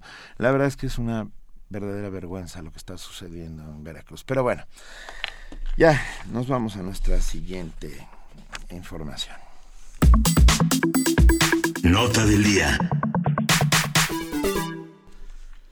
La constitución que actualmente rige a los mexicanos es considerada una de las más longevas del mundo, pues existe desde 1917. Sin embargo, los cerca de 700 cambios derivados de las reformas políticas convierten su texto en una lectura extensa, desordenada y poco comprendida por los ciudadanos. Por lo anterior, es necesario reordenar el texto de los artículos constitucionales para que sean legibles y accesibles. No hay que confundir. no se debe modificar la Constitución ni quitarle nada, solo se necesita un reordenamiento del texto, porque los defectos de la Constitución se han hecho más evidentes por las reformas en los últimos 15 años. A decir de Héctor Fixfierro, investigador del Instituto de Investigaciones Jurídicas de la UNAM y, y amigo de este programa, la Constitución de 1917 ha servido para darle estabilidad al país y muestra de ello es que en los últimos 99 años no se ha hecho una guerra o revuelta para redactar una nueva Constitución. A pesar de ello, se necesita claridad en el texto de la Carta Magna. El Instituto de Investigaciones Jurídicas de la UNAM ha emprendido una iniciativa para elaborar un texto coherente y claro de la Constitución. Al respecto, nos brindará un análisis y lo agradecemos inmensamente al doctor Pedro Salazar Ugarte, al cual tuve la fortuna de saludar ayer, director del Instituto de Investigaciones Jurídicas de la UNAM. Muy buenos días, doctor Salazar. Muy buenos días, muchas gracias por la invitación a su programa y sobre todo por darme la oportunidad de platicar de este tema, de este estudio que hicimos en Jurídicas. Muchísimas gracias. A ver, pues sin, sin más preámbulo, como decían en las presentaciones, uh, sin más preámbulo, ¿de qué va el estudio? Bueno, primero ustedes ya dieron, digamos, un poco el contexto en el que surge la idea. Nuestra Constitución ha sido reformada eh, muchas veces y además con una intensidad creciente en los últimos años. La tendencia a modificar el texto de la Constitución ha aumentado en los últimos gobiernos al grado de que al día de hoy el sexenio en el que más reformas ha tenido lugar uh -huh. ha sido el del presidente Felipe Calderón y todo indica que estamos a punto de romper récord con el sexenio actual del presidente Peña Nieto. Es decir, no solamente han sido muchas, sino que cada vez son más las reformas a la Constitución. Esto, bueno, pues responde a muchas eh, consideraciones, algunas ya lo decían ustedes, de índole político, es decir, eh, pactar grandes acuerdos y llevarlos a la Constitución ha sido un método recurrente entre nuestros partidos políticos, sobre todo en los tiempos ya, digamos, de democracia política, ¿no? Y eso, bueno, pues por un lado es una buena noticia porque nos dice que los canales institucionales son la vía a través de la cual se van llegando a acuerdos políticos sobre cuestiones relevantes, más allá de que nos gusten o no esos acuerdos, ¿no? Uh -huh. Pero desde el punto de vista jurídico, esto ha tenido consecuencias muy nocivas para la Constitución.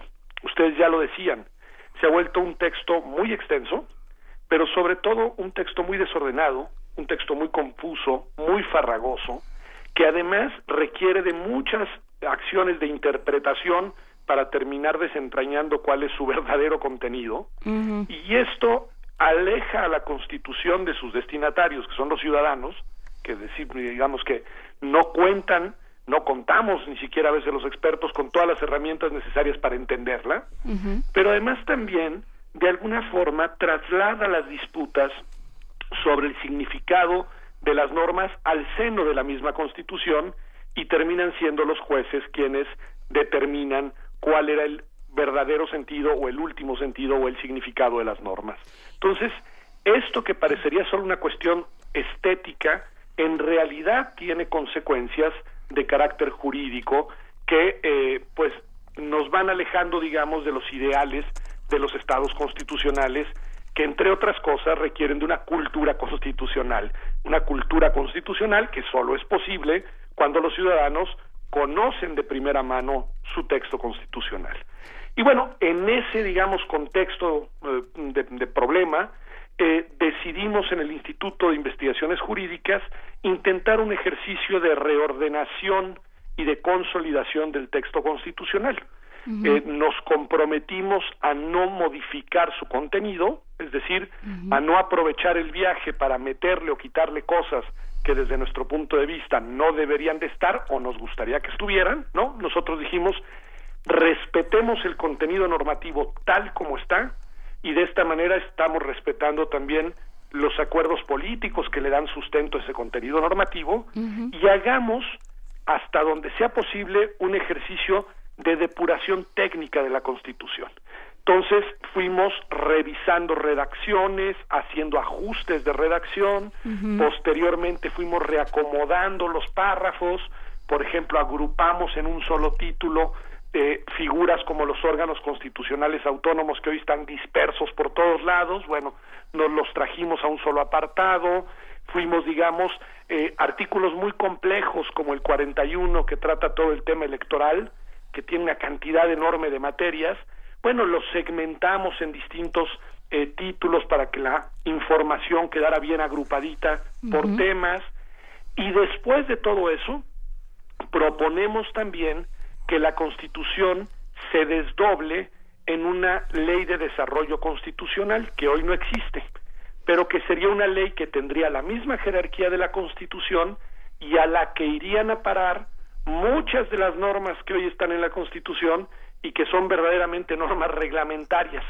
que, que técnicamente no deberían de estar ahí, pero que los actores políticos quieren que tenga la máxima jerarquía normativa. Entonces, bueno, le respetamos esa jerarquía, uh -huh. pero lo hacemos, digamos, en una ley complementaria de la Constitución.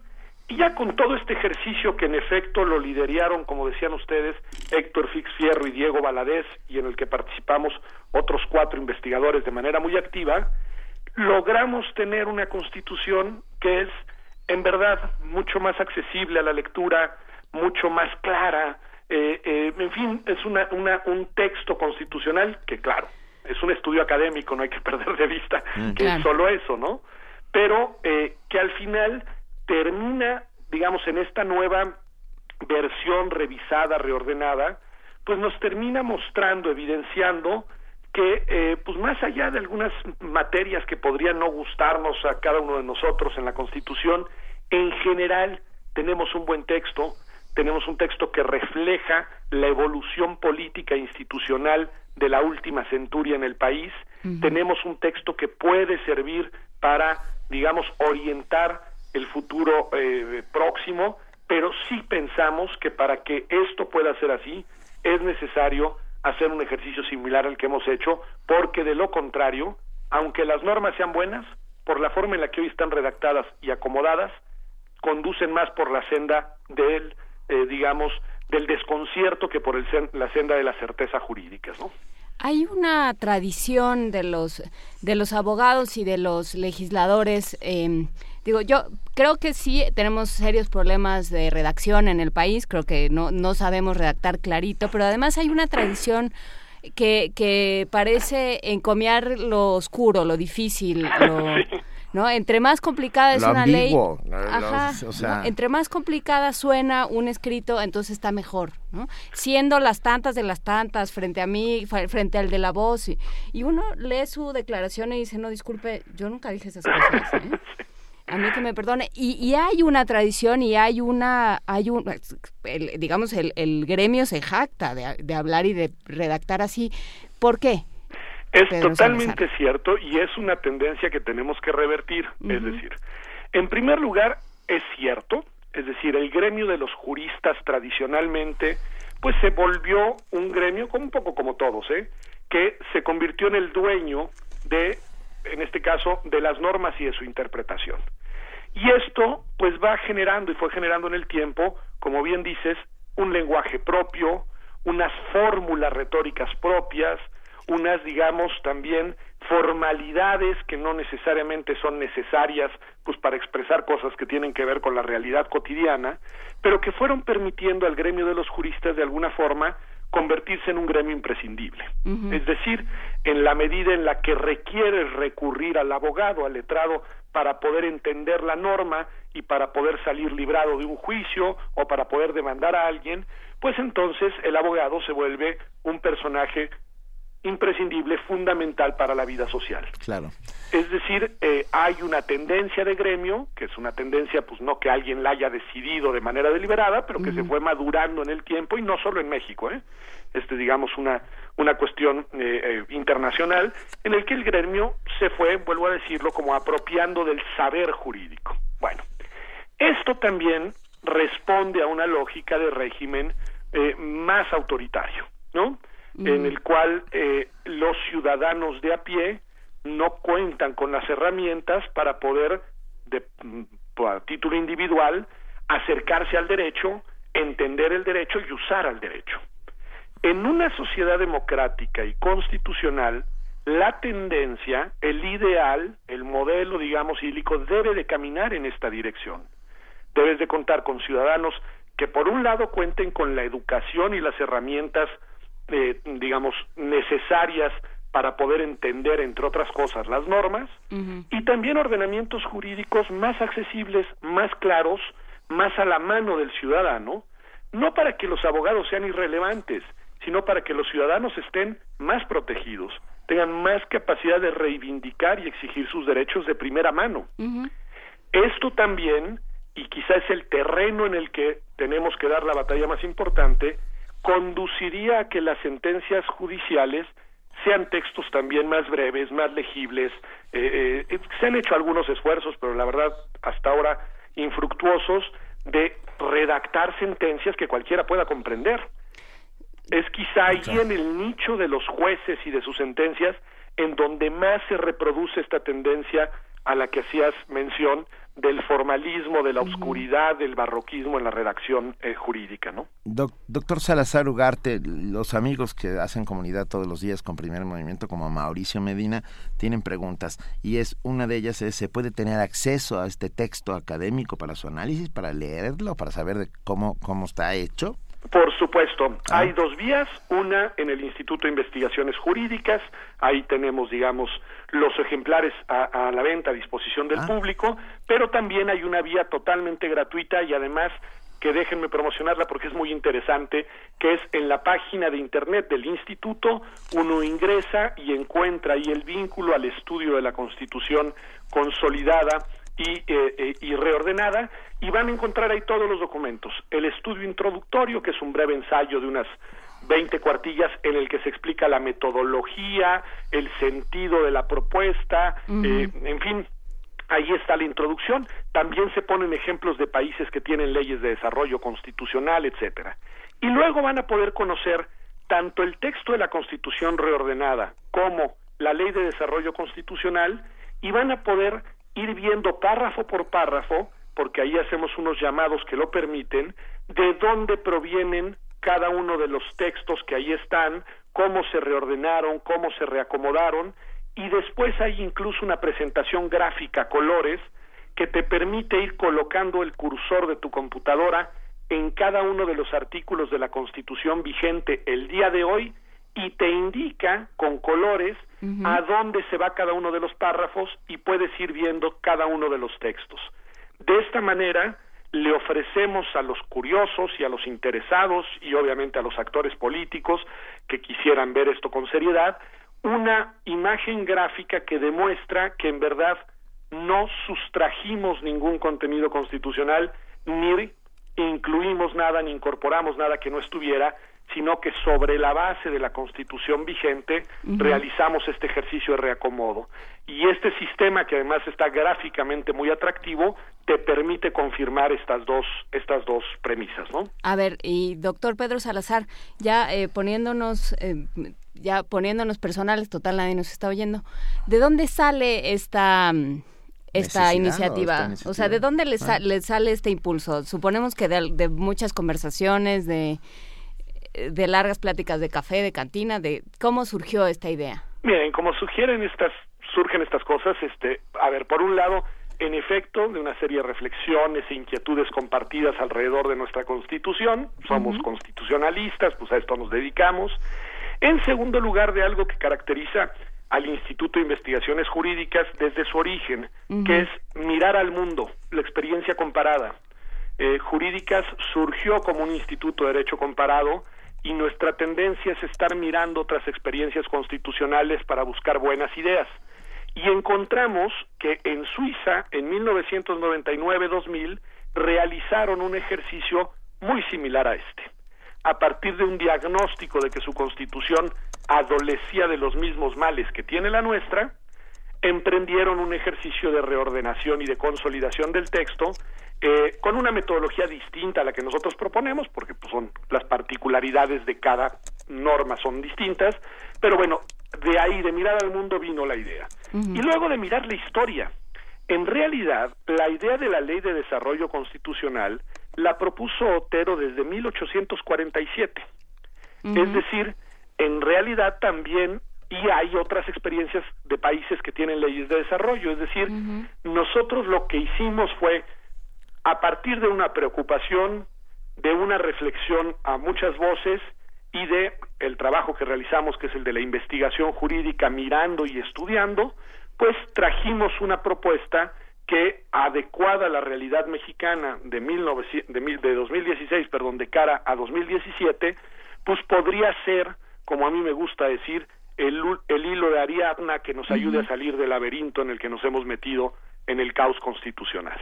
menos mal que es el hilo de, de Ariadna y no el nudo gordiano, porque... No, escogí bien la metáfora. Sí, Mientras sí, no sí. encontremos el Minotauro al otro lado, pero a ver, eh, ¿qué, qué es exactamente? Vamos sobre esta ley de desarrollo constitucional. Uno es, o sea, ¿cómo, cómo se separa? ¿Qué va en qué lado?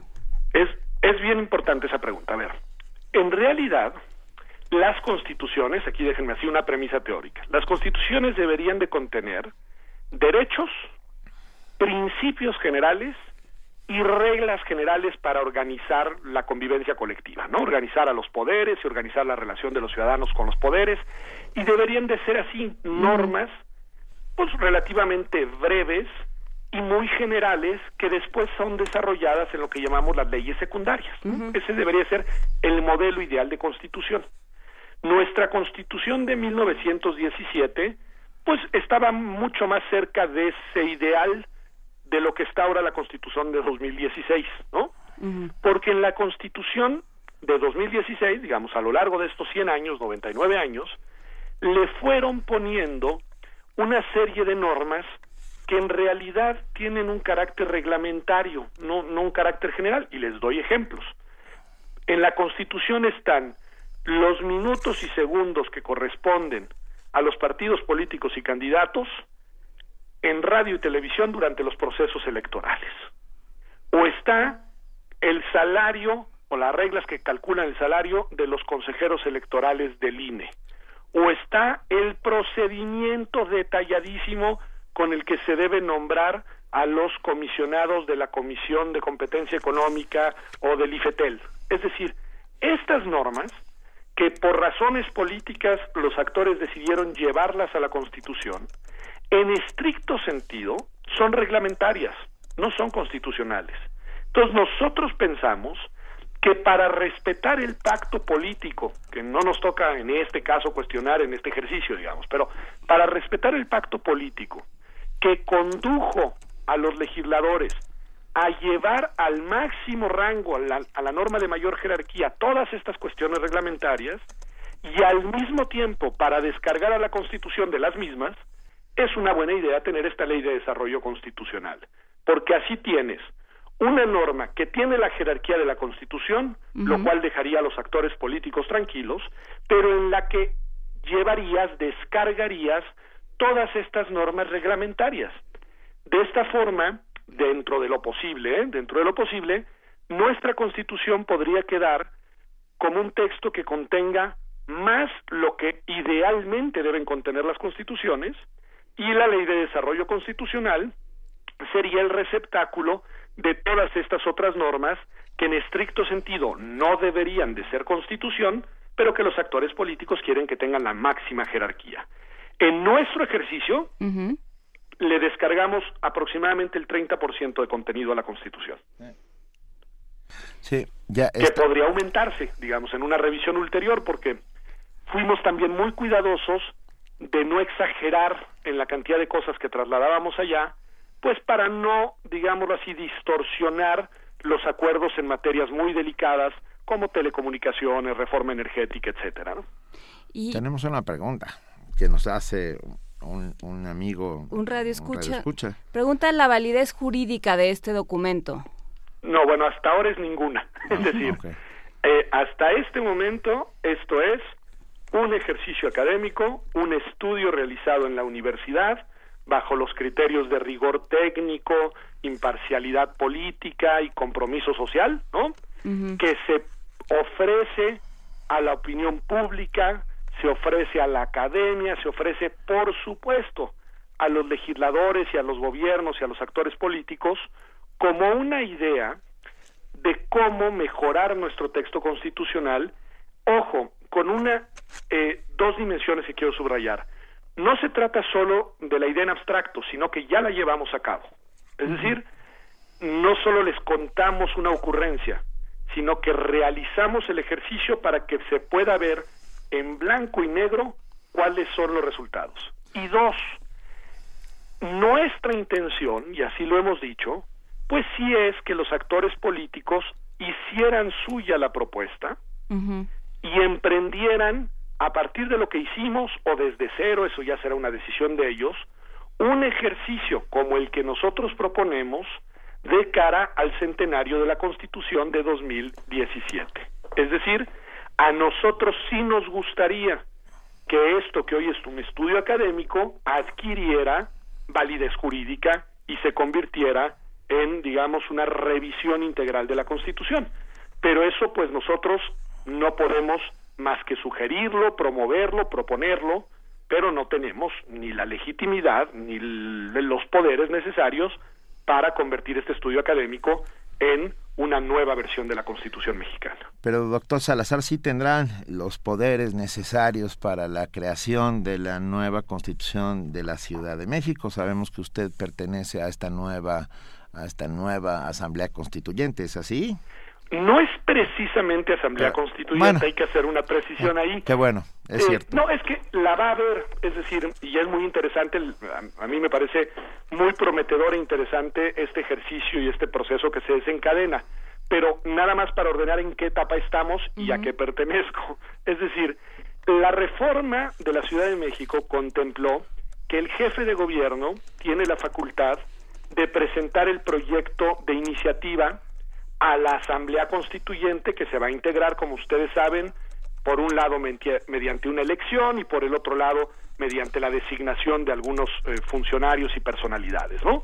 Entonces, lo que el jefe de gobierno decidió, lo decidió el de motu propio, fue invitar a un conjunto de personas, dentro de las cuales me encuentro, para que coadyuváramos en la redacción de esta iniciativa que él presentará. Somos, digámoslo así, redactores de la iniciativa por invitación del jefe de gobierno. Claro, la iniciativa puede ser muy importante porque si sale bien como yo deseo que salga, de alguna manera delimitará y orientará el debate que después tendrá lugar en la Asamblea Constituyente, de la cual serán parte 100 personas que ellos y ellas sí serán constituyentes, ¿no?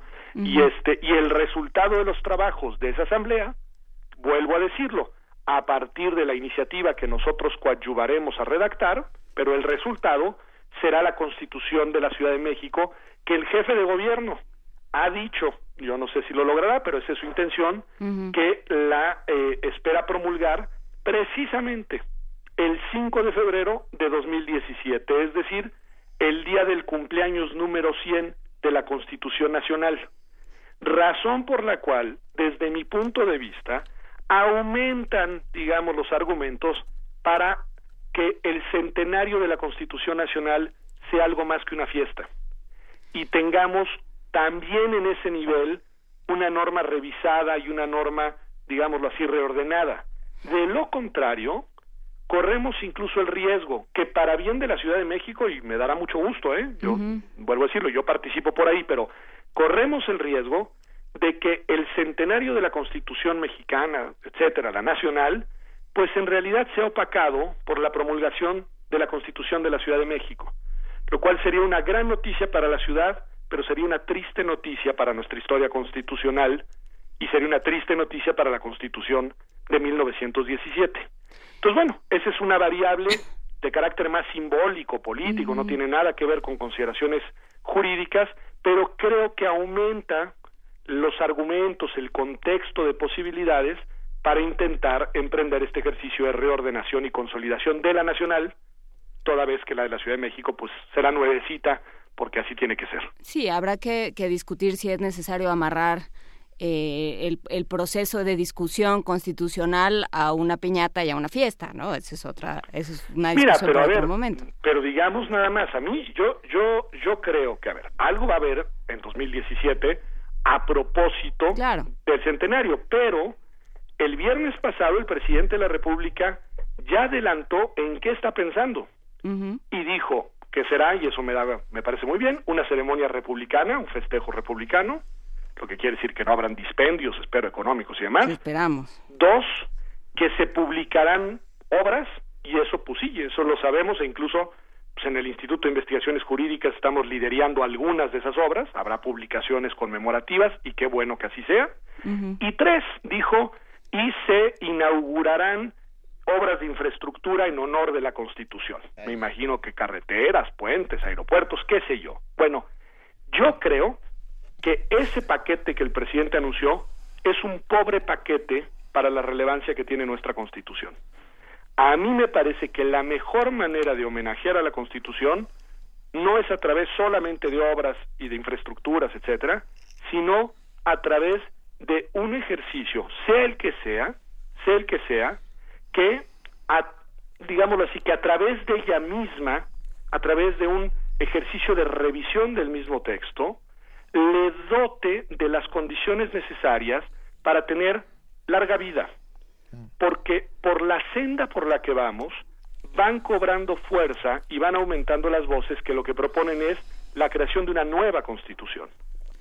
Y yo creo que esa discusión es interesante, creo que es una discusión que no debe cerrarse, pero creo que es una constitución que no le hace honor a lo que sí hemos logrado en México, que es ir ahí con muchos bemoles y muchos problemas. Ustedes los analizan todos los días, pero más o menos y mal que bien ir canalizando a través de la construcción de instituciones nuestra vida colectiva. Tal vez el mejor, la mejor celebración o homenaje a la Constitución sería su irrestricto cumplimiento, ¿no? Eso sin duda. Sí, y que empieza por, eh, por un verbo que ustedes han secuestrado, los juristas, pero que es muy bonito, que es aprehender. Aprender la con H. Constitución, aprehender con H. ¿no?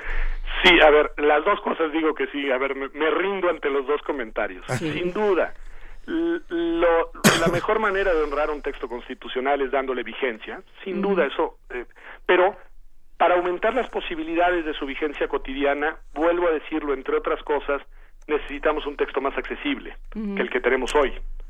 Y por el otro lado, sí, esta idea de aprehensión de las normas y aprehensión de los contenidos constitucionales, pues es, digamos, eh, la, la estrella polar que debe orientar los esfuerzos de la construcción de una cultura constitucional y de un Estado constitucional, ¿no?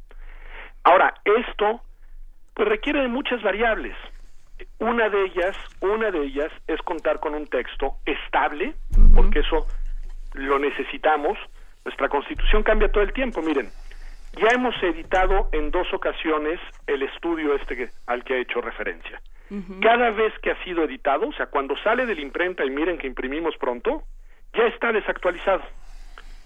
La versión que está totalmente al día es la que está en internet, porque la versión en papel nuevita de hace un par de semanas ya viene desactualizada porque se publicó antes de la reforma de la Ciudad de México que se acaba de publicar hace algunos días y de la reforma por la que se desindexó el salario mínimo que se publicó hace algunas semanas. Es decir, es tan voraz el proceso de reformas constitucionales que ni siquiera un ejercicio de esta naturaleza logra tener estabilidad en el tiempo sin que se vea ya desplazado por una nueva reforma constitucional. Pues bueno, estaremos muy pendientes. Ya, subimos eh, la liga a, a, a, este ejercicio que nos parece súper interesante. Ya leí un par de artículos que oh, por fin me quedaron claros. Qué suerte. ¿Eh? Ahorita por fin me quedaron claros después de tantos años. Muchísimas gracias, doctor Pedro Salazar Ugarte, director del Instituto de Investigaciones Jurídicas de la UNAM y lector voraz de la Constitución. Muchísimas gracias por platicar con nosotros esta mañana. Al contrario, muchísimas gracias a ustedes, que tengan muy buen día y en verdad, gracias por abrirme el espacio para platicar de este tema. No, hombre, un abrazo. Gusto. Hasta pronto. Hasta luego. Hasta luego. Primer movimiento. La vida en otro sentido.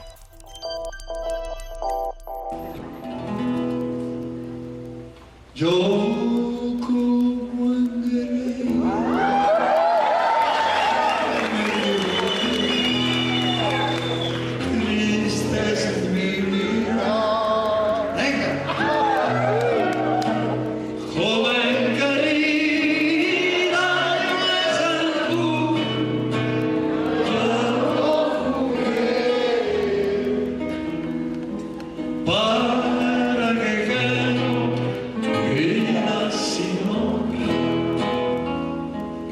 Shema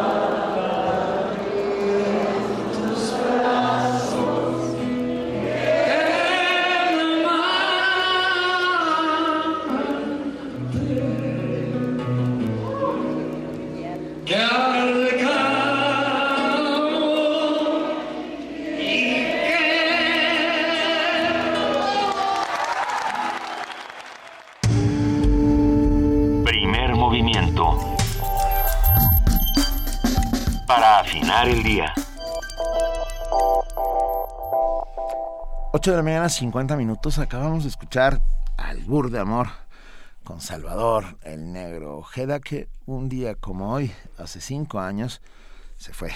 Pero no se fue del todo, porque bueno, ahí está, con su música, está presente entre nosotros. Nos habían pedido eh, nuestro amigo Defis, Manuel Defis. Manuel Defis, que pusiéramos Andaluces de Jaén con el negro Ojeda. Pero no la encontramos. Tenemos Andaluz de Jaén con Paco Ibáñez, tenemos Andaluz de Las Jaén. vam- vamos a poner andaluces de Jaén. eh, Yo me si la lo sé, logramos. o sea, no la canción, sino el, el texto. Este, Andaluces de Jaén, aceituneros altivos, decidme del alma quién, de quién son esos olivos. Es un texto precioso. Pero bueno, eh, a ver, al- ¿Nos explicas otra vez los presidentes negros, Guerrero? ¿cómo había dos. A Hubo ver. dos presidentes eh, de ascendencia negra en este país, o que, que son Vicente Guerrero y Juan Álvarez. Los dos son del estado de Guerrero. El primero fue Vicente Guerrero, nacido en Tixtla. Y el segundo, Juan Álvarez, ahora en este momento se me fue el avión, pero me parece que es de Atoyac, de Atoyac, de, Guer- de Guerrero. Ah, a los que dijeron Tixtla, bienvenidos. Algunos pusieron Cuilapan o Cujinilapan. Este no, no, nació en Tixtla. Si de repente, si, si dijimos que alguien ganó y no ganó, pues no, no es un tema de democracia. Este, No, no es falta de cariño, como no es diría falta la de canción. cariño. Fue falta de, de, de Google, porque bueno, sí, a Google no debe uno preguntarle este, si tendrá un tumor o si, si tendrá lupus, pero sí hay que preguntarle datos que uno no siempre guarda en la cabeza. Gracias Miguel Ángel Gama. Dice, a mejorar el resoplar diario y constante de conducción y el sonido del teclado del micrófono abierto. Eh, no sé, o sea, ok, ya no resoplaremos al micrófono ni escribiremos con el micrófono abierto. Bueno, sí, sí lo haremos. No, no lo haremos, nada más que no lo, Lo hacemos todos, decía yo, Yo- como sabí. Perdón, yo escribo y estoy haciendo cosas y estoy buscando. Así son los programas. Se oye mucho el... el- Oye, yo Dime. creo que no se ha despertado Soleil Moon, entonces ¿puedo hablar de una película? Sí, por favor. ¿Qué, ¿Por qué le molesta lo de las películas? No entiendo. No, lo que pasa es que no, es una... No, no sé, creo que tiene razón, o razones al menos. eh, nos... eh, yo muchas veces hay información que, que encuentras en la tele o que encuentras en películas, o cosas que son complicadas de explicar a lo mejor en un ensayo, o a las que no llegarías en un ensayo y que de pronto llegas a través del trabajo de un guionista. Entiendo y, me Como parece- sucede eh, con ciertas cosas en Doctor House, Eh, no que uno bueno, se vaya a diagnosticar por el lo que le dice el Doctor código House. Enigma. El código Enigma, entendimos O sea, todos de qué se Turing trataba. Supimos qué hacía, hacía gracias a la peli. O sea, Sí. o por lo menos entendimos mejor. Por supuesto, hay siempre inexactitudes porque, bueno, las historias, para que sean lo más redondas posibles, pues, se tienen que adaptar. Y Entonces hay personajes que no son tan importantes o descubrimientos que no son tan trascendentes o que no son en el orden que se, que se mencionan en un guion o lo que sea. Pero, pero de pronto el, el cine, como lo hemos platicado mucho con, con Guadalupe Ferrer, puede hacer reflexionar. Me refiero a esta película que en, originalmente se llama Spotlight y que, Que se llamó La que se Verdad llama. En Primera Plana. Primera plana, primera plana. No, la de la verdad oculta es la de, La la de los, Smith. los jugadores de fútbol Las americano. conclusiones. Las concusiones. No, eh, esta película lo que trata es una investigación periodística El Boston Globe. del que hacen en el periódico un, un grupo especial de investigadores y de reporteros del periódico Boston Globe que desde entonces eh, fue comprado por, fue adquirido por el New York Times y medio que está desapareciendo pero eh, hacen esta investigación porque empiezan a darse cuenta de que hay una serie de eh, de avisos de que algo está sucediendo con los sacerdotes de Boston y que hay una serie de personas que los está demandando y que los está demandando por abuso y por una serie de eh, pues de situaciones de abuso, de acoso, de violación sexual. Entonces se ponen a investigar y se topan con una con un tiradero, pues con el tiradero que ya nosotros conocemos. ¿no? Pero lo que es lo que hacen muy bien en la película es contarte el drama de los periodistas, el- de decir descubrimos este horror y vamos a tener que cargar con las consecuencias de mostrarlo. De decirle, en algún momento hay una de las de las periodistas eh, que, que, que está representada por, por Rachel, Rachel McAdams, McAdams, que, que, se apellida Pfeiffer, esa periodista. se llama Pfeiffer y dice, ¿cómo le digo yo a mi, a mi abuela ese sacerdote con el que va a misa todos los días es encubridor? ¿no? Y que esa, esa institución en la cual ha depositado su fe, su esperanza, Confianza. su confianza, ¿no? que es lo que tiene. Hablaremos, obviamente, con la visita del Papa, hablaremos del papel de la fe en la vida de los, de los hombres. ¿no? Entonces, esa institución es corrupta, es, eh, defiende a, a a quienes se aprovechan de los más débiles, de los más vulnerables. ¿no? ¿Cómo es posible que yo le diga eso a mi comunidad? ¿no? Que yo le haga ese daño a mi comunidad. Y esa es el, la pero es, es un discusión dilema, de la pero es un dilema moral falso, quiero decir, porque el periodismo está ahí aparentemente para eso, para, contar, ¿no? Pero eso no quiere decir que No, no.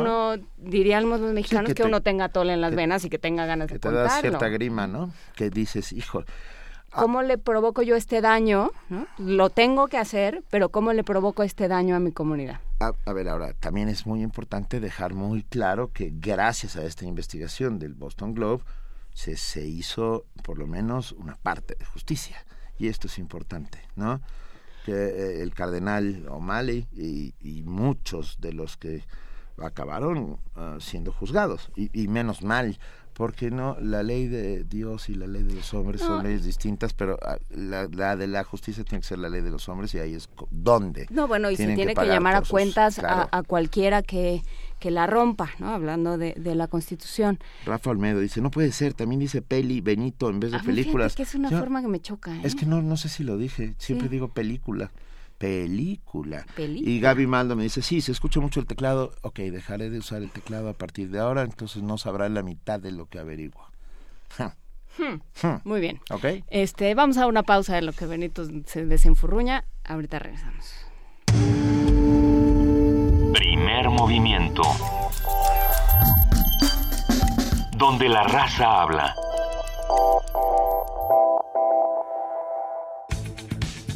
La UNAM es sede del saber y la diversidad. Eres parte de una comunidad donde creces, compartes y sueñas. Eres el motor de la universidad. Participa en la consulta sobre el Plan de Desarrollo Institucional de la UNAM 2015-2019. Entra a consultapdi.unam.mx y conoce la propuesta del doctor Enrique Graue para definir el futuro universitario. Escribe tu opinión al correo sdi.unam.mx. Envía tus aportaciones. Son fundamentales para delinear el plan. Tienes hasta el 29 de febrero.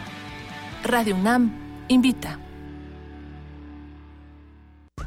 Se le cayó su credencial para votar a ese señor. Uy, está vencida. ¿En serio? Claro, las credenciales que no tienen un 18 atrás ya vencieron. Ya no sirven como identificación oficial ni para votar. Por eso hay que renovarlas. La mía no tiene números. Entonces checa su vigencia enfrente. Ah, oye, ¿lo alcanzamos? ¡Córrele! Señor, ¡ey, señor! ¡Su credencial! En los estados que tendrán elecciones en 2016, estas credenciales perderán vigencia al día siguiente de la elección. Instituto Nacional Electoral, INE. Leer transforma, enriquece, educa, pero sobre todo da libertad.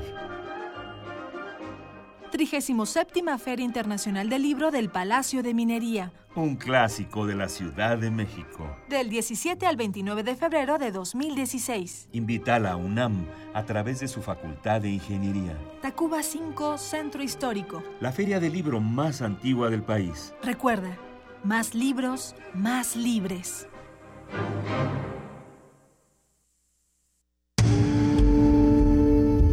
Primer movimiento. Información azul y oro.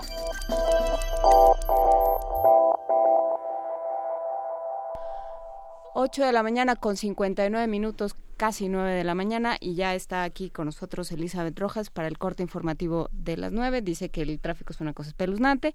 No lo dice, lo, lo padece.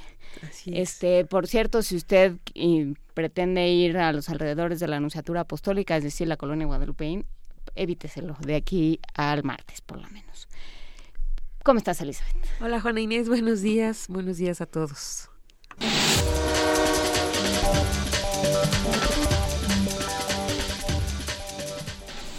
El secretario de Hacienda y Crédito Público, Luis Videgaray, dijo que nuestro país debe prepararse para efectuar un ajuste preventivo del gasto público en el 2017.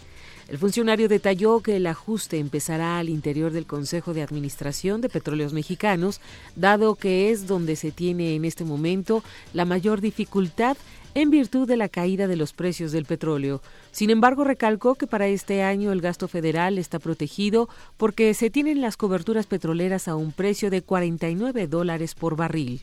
Creemos que debe haber un ajuste efectivamente en el gasto público. En primer lugar, en petróleos mexicanos. Es algo que anunciamos ya hace, algún, hace un par de semanas, que se está trabajando en la empresa a partir de la instrucción del Consejo de Administración y que esperamos que en los próximos días se dé a conocer. Y en tercer lugar, eh, este anuncio que haga petróleos mexicanos podrá ser acompañado de un eh, posible ajuste preventivo al gasto público del gobierno federal, más que por una necesidad de ajuste en este 2016, pues que, tenemos las coberturas petroleras, pero sí ya de manera preventiva en preparación para el escenario del año 2017. Estamos eh, por definir las cifras, no estamos todavía el día de hoy dando a conocer los números, habremos de esperar primero el esfuerzo que se haga en petróleos mexicanos.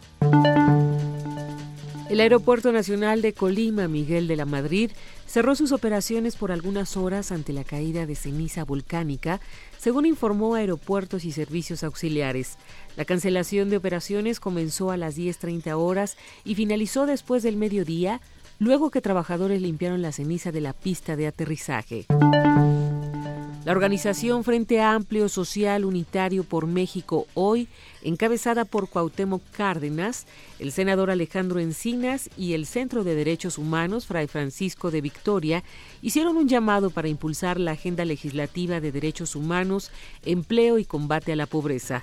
Entre sus propuestas está garantizar los derechos humanos como condición básica de convivencia social, la relación entre gobierno y sociedad mediante consensos y la promoción del derecho al trabajo. También demandan justicia e inclusión social y la preservación del medio ambiente. Finalmente pidieron a la sociedad manifestarse pacíficamente a favor de estas demandas. Habla el senador Alejandro Encinas. Yo creo que lo que estamos planteando, en primer lugar, con esta iniciativa unitaria, es cubrir el enorme vacío, el divorcio que existe entre las instituciones públicas, incluidos los partidos políticos, de las preocupaciones y de las causas de la sociedad.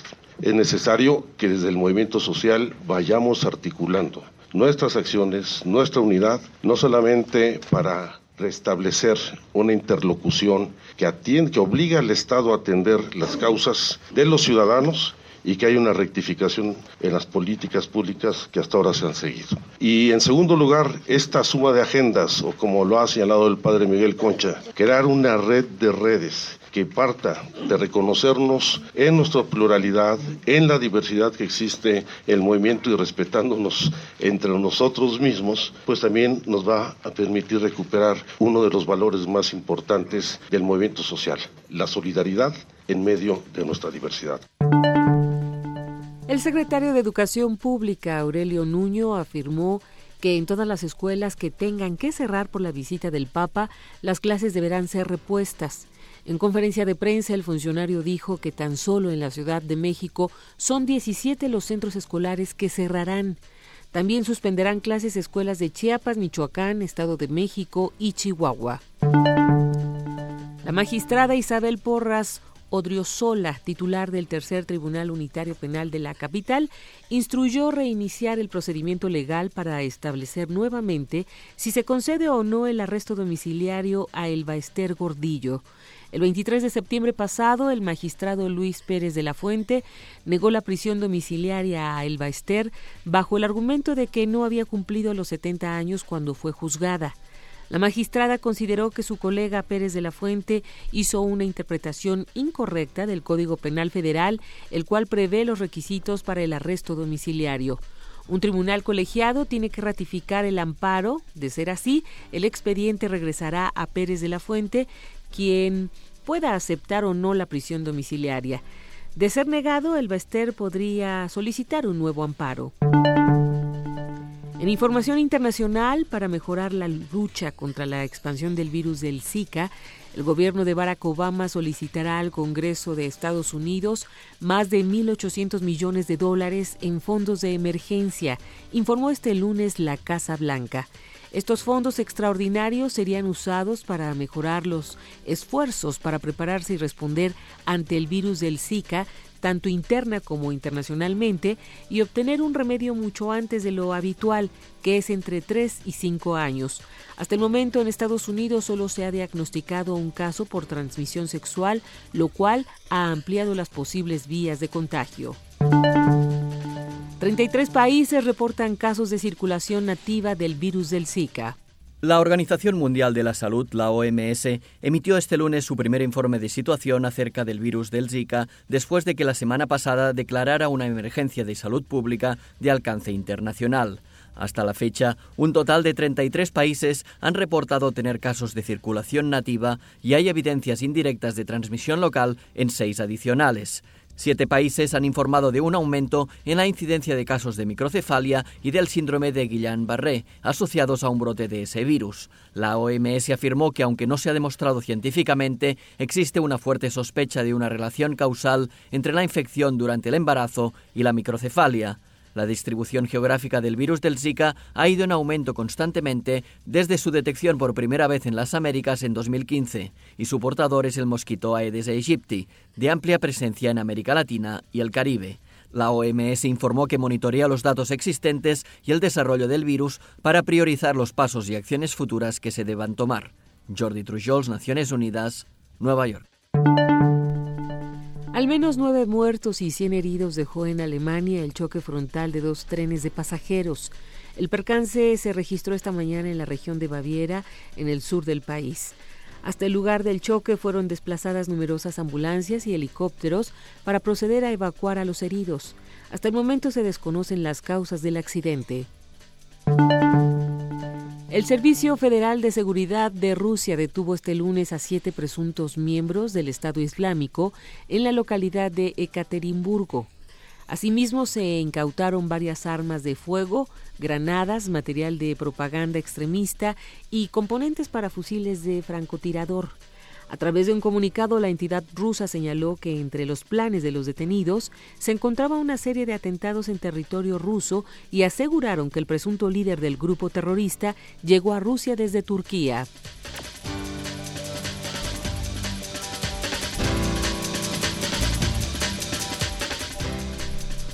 9 de la mañana con 7 minutos. Muchísimas gracias, Elizabeth Rojas, por este corte informativo.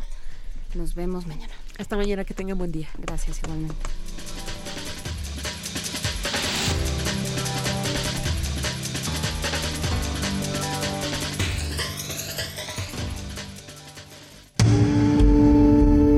Primer movimiento. Donde todos rugen, el puma ronronea.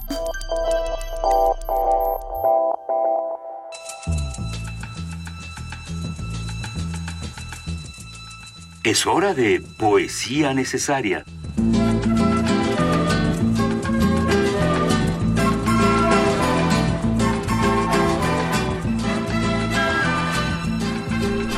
Nueve de la mañana con ocho minutos es el turno de Juana Inés de esa que ya tiene, ya. Ya. Eh, me puse a buscar con esta noticia con la que arrancamos hoy de que en Sudáfrica están todos muy inconformes porque porque no, como que no se convencen de que, de que el presidente se haya mandado a hacer una alberca en su casa con dinero, con dinero público, como que no les acaba de convencer que sea realmente para fines de seguridad, como él dijo, a menos de que lo vaya a llenar de cocodrilos. Em, me quedé pensando en Sudáfrica y en este país que a quien le ha costado tanto eh, cicatrizar, perdonarse y, reconstruirse y que todavía está en ese proceso. Empecé a buscar poesía sudafricana, encontré eh, de dos mujeres, una de ellas en, en Afrikaans, en este eh, lenguaje que hablan en Sudáfrica, y eh, la otra, bueno, traducida al español, no sé en qué está escrita originalmente, pero que es de una mujer llamada Bonani Vila. Y, y, es muy curioso, pero del, no sé si tenga que ver con el color de la tez, pero las dos, las dos poetas son, son muy distintas. De Bonani Vila, de Sudáfrica, desembarque. Este barco se hunde tan bajo, tan hondo en el barranco. El torbellino salvaje está tranquilo. El traicionero, furioso mar, está tan quieto. Yo quiero saltar, aventarme como un surfista y desembarcar. Tiburones y cocodrilos vienen, rasgan mi cuerpo en pedazos. Este barco, amor, es un naufragio, arruinado más allá de toda reparación. Primer movimiento. Escucha la vida con otro sentido.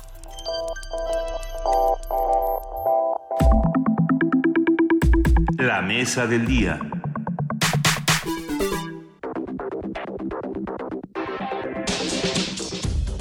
Nuestro país fue el primero de América Latina que celebró un acuerdo de asociación económica, concertación política y cooperación con la Unión Europea en 1997.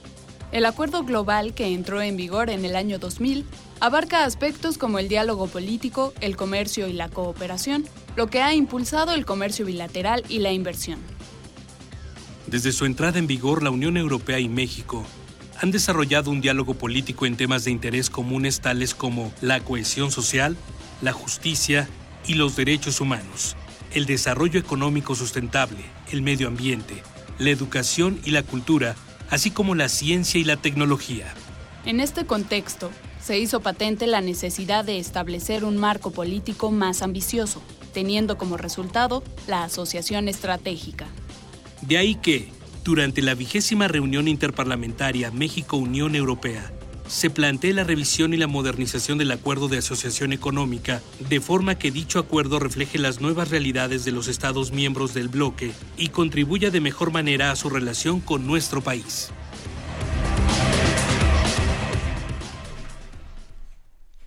La relación entre México y la Unión Europea enfrenta pendientes y retos que deberán atenderse buscando formas de modernizarse ante los condicionamientos geopolíticos y económicos de este siglo XXI. De ahí la importancia de hablar sobre la vigésima reunión de la Comisión Parlamentaria Mixta México-Unión Europea y sobre el pasado y futuro de estas relaciones. Para brindarnos hoy sus comentarios al respecto, y lo agradecemos inmensamente, nos acompaña en la cabina Luis Guacuja, responsable del programa de estudios sobre la Unión Europea del posgrado de la UNAM. Luis, muchísimas gracias por estar con nosotros. Muchas gracias a ustedes, Benito. Es un verdadero placer. A ver, Luis, cuéntanos, ¿qué nos une con la Unión Europea? ¿Cuáles son nuestros vínculos y nuestra historia? Bueno, pues nos unen eh, lazos históricos, eh, culturales eh, innegables, ¿no? nos unen también a partir de, del 2010 en que se de, del, dos, del año 2000 en que se implementó el, el acuerdo global México Unión Europea también una parte comercial muy importante que si bien ya existía una relación comercial con algunos países ahora ya es entonces en el año 2000 con 15 países uh -huh. ahora es una Unión Europea de 28 países no es uh -huh. una relación que pasa también en el marco de este acuerdo global por la parte comercial, por la parte eh, del diálogo político y por la parte de, de la cooperación. ¿no? Si bien uh -huh. está disminuido, ahora que nos consideran un país de, de renta media, pero eh, de lo más interesante sin duda el tema del, del diálogo político. Es una, es una relación importante, además hay una cláusula democrática que obliga a las partes al respeto a los derechos humanos eh, y es eh, y bueno pues tiene un, rango muy eh, muy relevante no solo para México también para la Unión Europea y pues es una relación estrecha ¿no? con un diálogo eh, interesante y que sin embargo está desaprovechado creo que en sus tres componentes tanto el comercio la cooperación como el diálogo político existente entre ambas partes ¿Por qué está desaprovechado? Bueno, en, el, en la parte comercial, nuestro comercio este, se concentra en un 30% solo con Alemania, solo, uh -huh. solo, con un país de los 28, ¿no? Uh -huh. Más del 90% de los intercambios comerciales se concentran en, en 6, 7 países, los de siempre, ¿no? Uh -huh. España, Reino Unido, Francia, Italia, por ahí Países Bajos, pero tenemos fuera del radar a los países de Europa Central y del Este que ofrecen oportunidades muy interesantes, ¿no? Polonia, eh, República Checa, Eslovenia, Eslovenia, Eslovaquia, en fin. Eh, eso por, por lo que hace a la parte eh, comercial. Por la parte de cooperación, pues ha habido eh, de los 30 apartados de cooperación se han aprovechado si acaso 6 o 7, ¿no? Tenemos ahí también un tema de, de incomprensión, o sea, estamos estamos cerca en la historia, en la cultura, pero realmente nos conocemos muy poco, ¿no? Y en la parte del diálogo político, pues hay diálogos, eh, yo les llamo diálogos multinivel, porque hay un diálogo a nivel ministerial, al nivel altos funcionarios, hay un diálogo parlamentario, que es esta reunión parlamentaria que se celebrará eh, formalmente a partir de mañana uh -huh. entre una delegación del Parlamento Europeo y una delegación del Congreso mexicano. Y hay un diálogo también por ejemplo con la sociedad civil que ha estado aparcado desgraciadamente desde desde el 2012 eh, y estos diálogos paradójicamente no se comunican entre sí. Eh, y entonces hay un desaprovechamiento de, de, estos distintos canales de comunicación que existen y que además enriquecen realmente podrían enriquecer mucho más una relación como la que tenemos con Europa, que más allá de su crisis económica, más allá del tema de la crisis de refugiados, pues es un, es un actor fundamental para México eh, en cuanto a que la Unión Europea pues está y tiene un papel muy importante en la ONU, en el Consejo de Seguridad, eh, en el G7, en el G20, en la Organización Mundial de Comercio, en el Fondo Monetario Internacional. Entonces es un socio relevante. Luis Bacuja, me quedé pensando en los temas migratorios. Uh, uh, hay ahí todo un tema. La Unión Europea ha ido cerrando de alguna u otra manera sus fronteras no solo a refugiados, sino siempre a turistas. hoy, hoy le están apretando las tuercas a Turquía, por ejemplo, diciendo que estás haciendo como puerta de Europa, que estás haciendo con esta crisis. Sí, yo creo que es eh, em, la Unión Europea es el, paradigma de la integración regional y sin embargo se enfrenta a una crisis también que pasa por la crisis de, valores. Y creo que esta, esta parte, o sea, creo que los europeos y los no europeos creo que tenemos eh, la obligación de hacer estos señalamientos, ¿no? Porque eh, Europa ha sido el, paradigma en muchos sentidos, también el respeto a los derechos humanos, el mismo tema del refugio sale de, de, la después de la Segunda Guerra Mundial y ahora pues, es una crisis económica que no es el mejor escenario para recibir migrantes ni refugiados, pero es lo que es lo que hay, ¿no? Y entonces eh, sí, creo que la Unión Europea tiene que volver eh, y voltear hacia, hacia sus orígenes, hacia el tema de los valores que son fundamentales en la Unión Europea, no son opcionales, son una obligación. Y eh, hemos visto desde la crisis griega el año pasado cómo estos valores están eh, siendo pues echados a un lado, ¿no? Desde la solidaridad, desde el respeto a la diversidad. Eh, y es un momento crítico, un momento determinante para la Unión Europea y creo que hay que voltear a eso, voltear a esos valores fundacionales de la Unión Europea. Y, bueno, sin que sea tu tema, digamos, eh, viendo hacia México, ¿con qué cara se planta México frente a la Unión Europea, por ejemplo, en términos de, en, temas de migración? Cuando, cuando sabemos los horrores que suceden aquí en ese sentido. Claro, bueno, eh, creo que esta oportunidad de, dialogar y, el, escenario parlamentario es propicio porque es un diálogo abierto y franco, se pueden decir más cosas de lo que se pueden decir a nivel diplomático en otro sentido. Eh, creo que se pueden hacer perfectamente señalamientos y es muy válido. Creo que se pueden compartir experiencias legislativas y de políticas públicas, que también es muy válido. Eh, y, hay oportunidades, ¿no? Sí, es cierto, México tiene muchos pendientes como para andar ahí alzando la voz en determinados temas como este, pero eh, incluso eh, las posibilidades de colaboración, ¿no? O sea, la Unión Europea sí está pasando por un tema muy complejo, se está replanteando el tema de Schengen, pero tienen esquemas de comunicación, de coordinación y de inteligencia muy eficientes. Y además hay un esquema de, de, colaboración donde se pueden compartir las eh, experiencias y eh, técnicas, digamos, en estos sentidos con México, donde tenemos una frontera sur sobre todo que es porosa. No sabemos quién llega, cómo llega, cuándo llega y cuando nos enteramos es porque están a lo mejor en alguna fosa, porque ya fueron secuestrados, eh, obligados a delinquir y después eliminados por la delincuencia organizada. O cruzaron, que también es esa posibilidad. Pero a ver, Luis, en las relaciones bilaterales, como su nombre lo indica, son hacia los dos, hacia dos lados por lo menos. ¿Qué puede México ofrecer en estas relaciones con la Unión Europea? Porque tenemos bastante claro lo que estamos un poco pretendiendo de ellos, ¿no? Que son que son inversiones, que son intercambios comerciales, intercambios científicos, etcétera. Pero ¿qué les puede ofrecer el país?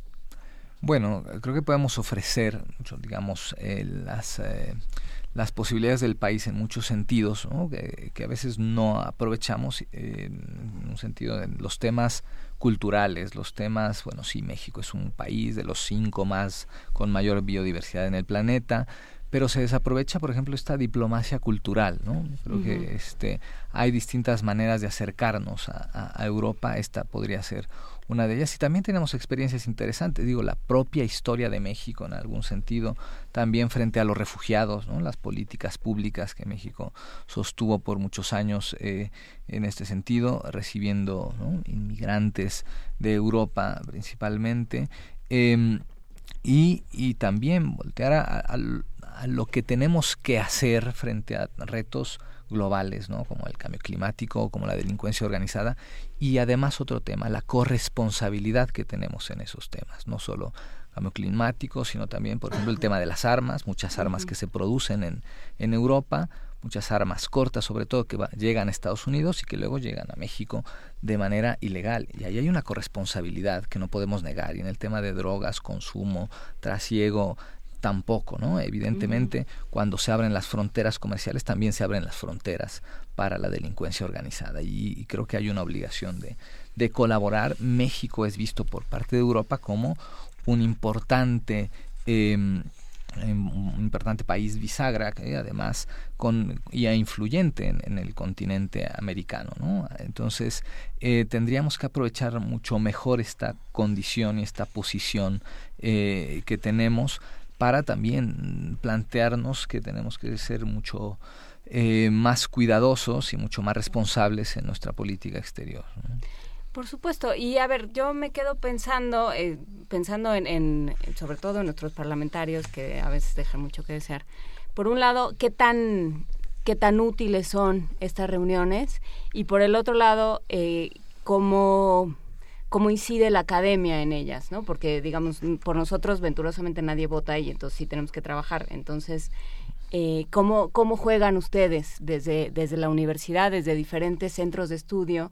cómo inciden en este tipo de actividades. Primero, si sí sirven y luego qué trabajo hacen ustedes. Claro, yo creo que sí sirven, más allá de, se acusa con frecuencia y a veces con mucha razón el tema de, la, de este turismo parlamentario, pero eh, también la imagen que se tiene desde fuera, que puede tener un eurodiputado alemán o polaco, pues es muy distinta si no llega y, y, toca suelo mexicano y más allá de encerrarlo en un hotel o en un eh, congreso, en una Cámara de Diputados o de Senadores, sacarlo y llevarlo, que esa normalmente es la, lo que sugerimos, que salgan y, vean otras partes del, del país, ¿no? este, que vean que hay otra riqueza y otras realidades, otras de las muchas realidades.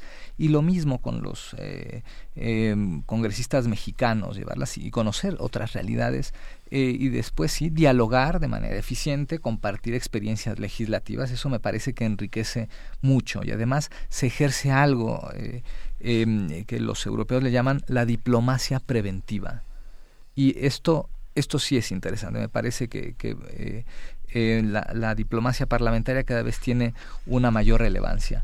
Ahora, ¿cómo incide la academia en ello? Bueno, pues nosotros tenemos, yo en lo personal y con varios colegas, eh, incluso cada año nos hagamos una publicación que tiene que ver con la agenda parlamentaria México-Unión Europea y aportamos este, eh, con una visión crítica sobre los distintos temas de la agenda. ¿no? En esta reunión, por ejemplo, los temas son la situación económica y política, eh, derechos humanos, los resultados de la COP21, los objetivos de desarrollo sostenible y, em, y además estar cerca. Creo que tenemos esta obligación de aportar estas ideas. Los parlamentarios no tienen la obligación de ser expertos, pero creo que sí la tienen de asesorarse bien, de tener eh, suficiente material eh, crítico para tomar posiciones eh, y dar tener intervenciones importantes e interesantes y en ese sentido pues hay quienes escribimos mucho sobre el tema o invitamos o convocamos a distintos académicos que se involucren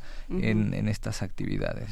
Eh, Europa vio a América mucho tiempo como las colonias de ultramar.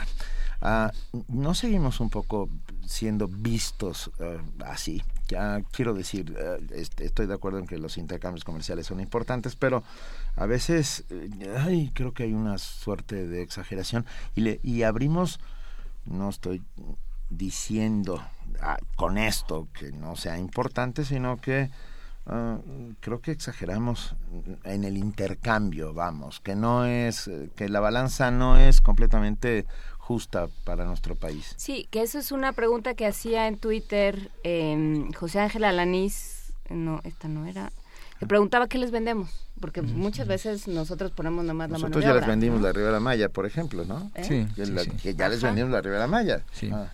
Sí, falta mucho más, falta el tema de transferencia de tecnología. O sea, podemos tener, y un ejemplo es las plantas eólicas en el istmo de Tehuantepec, pero, pero no ofrecemos, ¿no? El tema o no, no nos preocupamos por almacenar y entonces pagamos cantidades brutales por el almacenamiento de esa energía, ¿no? en vez de nosotros generar ese, ese conocimiento. Faltan esos, esos, esos temas, sí, falta mucho más transferencia del conocimiento, falta mucho más... Eh, equidad, pero a veces no se hace porque no se conoce. Hemos desaprovechado muchos proyectos de cooperación porque simplemente o no estamos o no quisimos estar o no cabildeamos lo suficiente para estar en el radar de, de, los europeos en un sentido. Y el otro pues es esa falta de conocimiento, esta, porque esta, esta relación va en dos bandas, por la, con la Unión Europea y con cada uno de los 28 países. Y, y si no los conocemos, Leonardo da Vinci decía, no se puede amar algo que no se conoce y no los conocemos lo suficiente y ellos tampoco nos conocen lo suficiente. ¿no? Me ha tocado escuchar eh, más de una vez en Europa eh, que algún funcionario de alto nivel y que se supone que conoce México ha dicho, bueno, es una buena noticia que Carlos Slim sea mexicano. Bueno, yo cuando escucho esto me quedo frío ¿no? y, y llego a la conclusión de que no nos conocemos después de tantos siglos tanto tiempo y tanto espacio. y no coincidimos en absoluto. A ver, pero, pero ¿a quién le corresponde? O sea, porque no se ha hecho cabildeo, no se ha hecho ese trabajo, ¿quién, ¿a quién le corresponde? Yo creo que a todos los actores, creo que le corresponde a, los funcionarios públicos, ¿no? de las dependencias involucradas, Secretaría de Economía, Secretaría de Relaciones Exteriores, CONACID, eh, también a los centros de investigación, corresponde a los parlamentarios, por supuesto, para empujar mejores políticas eh, públicas y un mejor aprovechamiento de, de nuestras relaciones con, la Unión Europea y también a los académicos. ¿no? Creo que también nos, nos corresponde poner el, dedo sobre el, renglón y hacer estos señalamientos cuando hace falta. ¿no? Eh, y este y eh, siempre una relación es, es, mejorable y creo que la relación con la Unión Europea es un, es un buen ejemplo porque tiene además de esta parte comercial, pues tiene estas otras dos partes que, que son interesantes que no las tenemos en, este componente de, de, tres apartados con ningún otro país ni con ninguna otra región, eh, que es el, el, el, eh, la cooperación y el diálogo político en sus distintos niveles. Este, este tema ha salido con, contigo en más de una conversación, Luis, que es cuál es la eh, cómo debe de ser la relación entre la academia y, los poderes, ¿no? Y quienes toman las decisiones. Em, si pensamos en Barro Sierra, que decía México se debe discutir en la, en la universidad, eh, ¿cómo se hace eso desde, o sea, los académicos salen del cubículo algún día? Pues eh, no todos los días o, no con la frecuencia que debería, ¿no? También tenemos creo que un esquema eh, eh, un poco perverso en el tema, por ejemplo, del Sistema Nacional de Investigadores, que exige demasiado, justamente exige a, un académico estar encerrado, escribiendo artículos, produciendo, etcétera. Pero no hay esta obligación, entonces tampoco hay esta motivación que tendría que ir más allá del, de um, los puntos del SNI, este, de involucrarse realmente con, con, la vida pública y creo que estamos en un momento del país que es obligatorio, que es este, inaplazable y que además es, imperante, ¿no? O sea, los académicos tenemos que estar ahí en, en estas, en estos espacios realmente eh, aportando nuestros conocimientos realmente para que se modifiquen o que tengamos mejores políticas públicas, que tengamos mejores relaciones eh, en distintos sentidos. ¿no? En este caso es una relación que pasa por el ámbito internacional, pero que involucra a la ciencia, la tecnología, el conocimiento, la cooperación.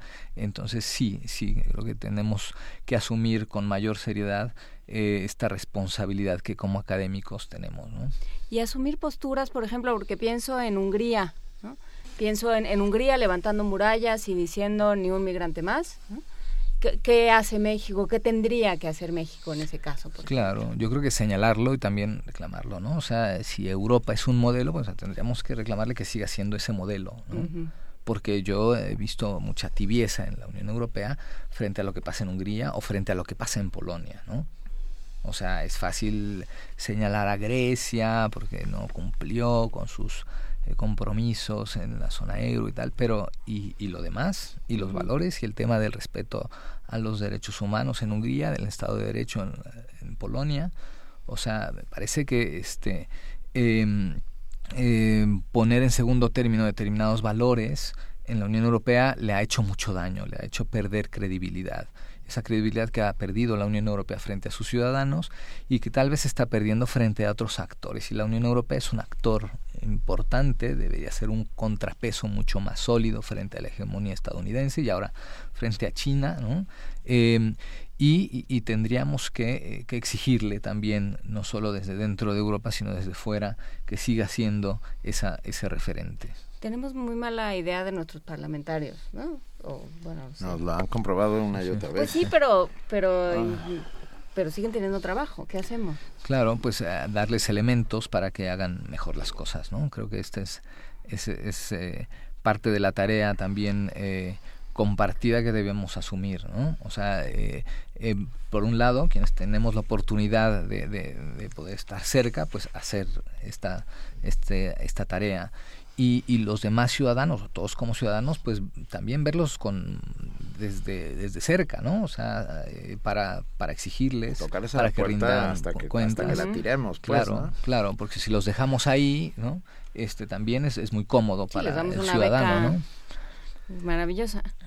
Ah, Uh, Asia-Pacífico, uh, esta nueva canal de oportunidad que ha estado siempre ahí y de la cual hemos tenido relaciones desde la nao de China hasta no el galeón de Manila hasta nuestros días, es, eh, se presenta como una inmensa oportunidad en comparación con la Unión Europea. ¿Cómo, cómo lo ves, Luis? Eh, claro, viene todo este tema del, eh, del acuerdo transpacífico, ¿no? Eh, que plantea, bueno, oportunidades, pero desafíos también muy fuertes, ¿no? Cuando uno se acerca a ver con detenimiento cada uno de los de los eh, 12 países que forman parte de este de este nuevo acuerdo, pues hay que preocuparse porque los niveles de competitividad de Nueva Zelanda, de Singapur, de Australia, pues son mucho más altos que, los de México. Y en este contexto en el que estamos estábamos acostumbrados, en el esquema de América del Norte, pues éramos uno de tres y tal, pues ahora se multiplicó ¿no?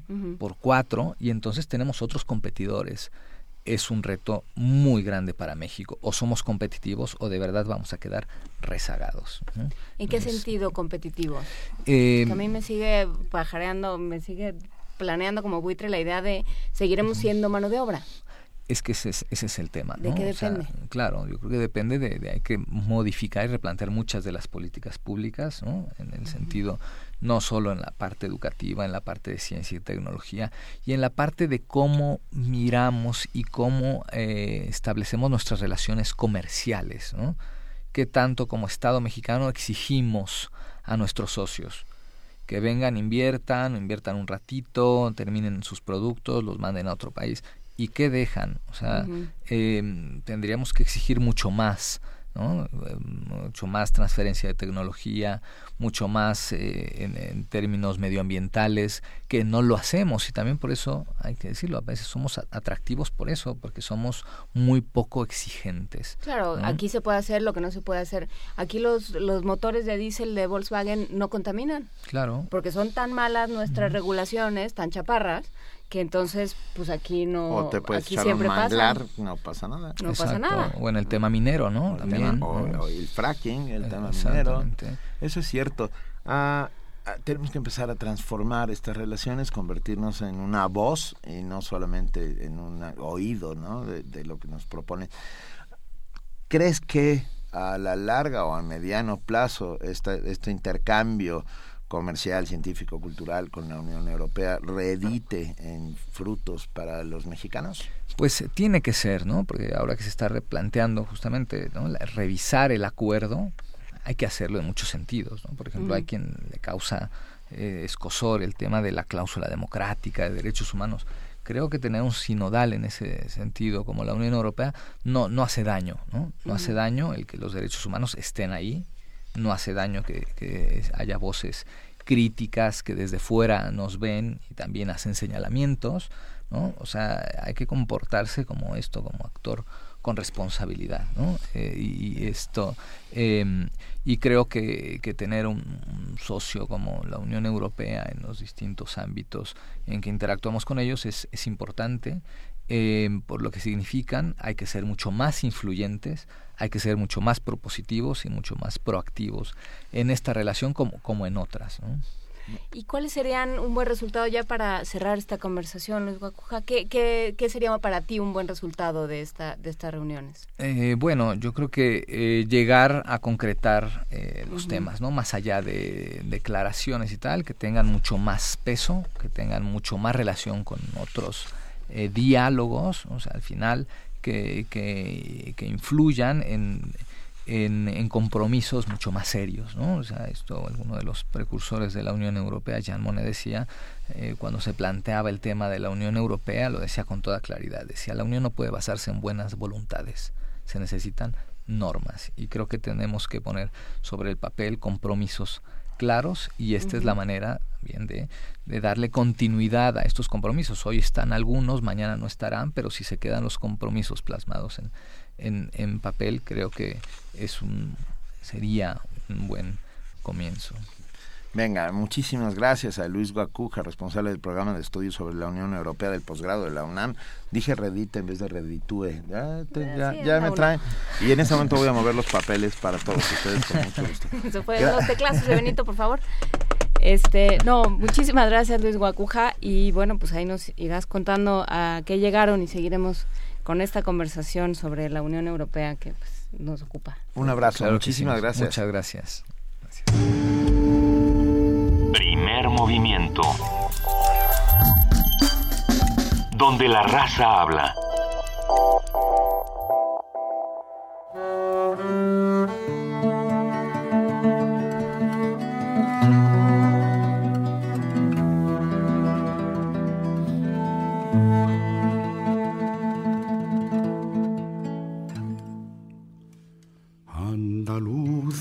de Jaén, aceitoneros altivos, decidme en el alma quién, quién levantó los olivos, andaluces de Jaén, andaluces de Jaén.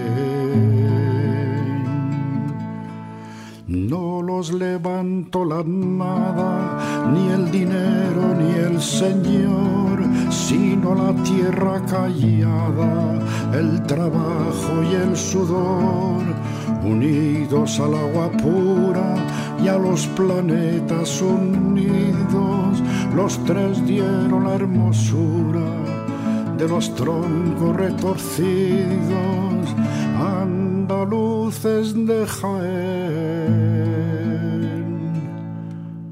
andaluces de Jaén, aceituneros altivos, decidme en el alma de quién, de quién son esos olivos, andaluces de Jaén, andaluces de Jaén. Siglos de aceituna, los pies y las manos presos, sol a sol y luna luna, pesan sobre vuestros huesos. Jaén, levántate brava sobre tus piedras lunares, no vayas a ser esclava con todos tus olivares andaluces de Jaén. Andaluces de Jaén, aceituneros altivos, decidme en el alma de quién, de quién son esos olivos.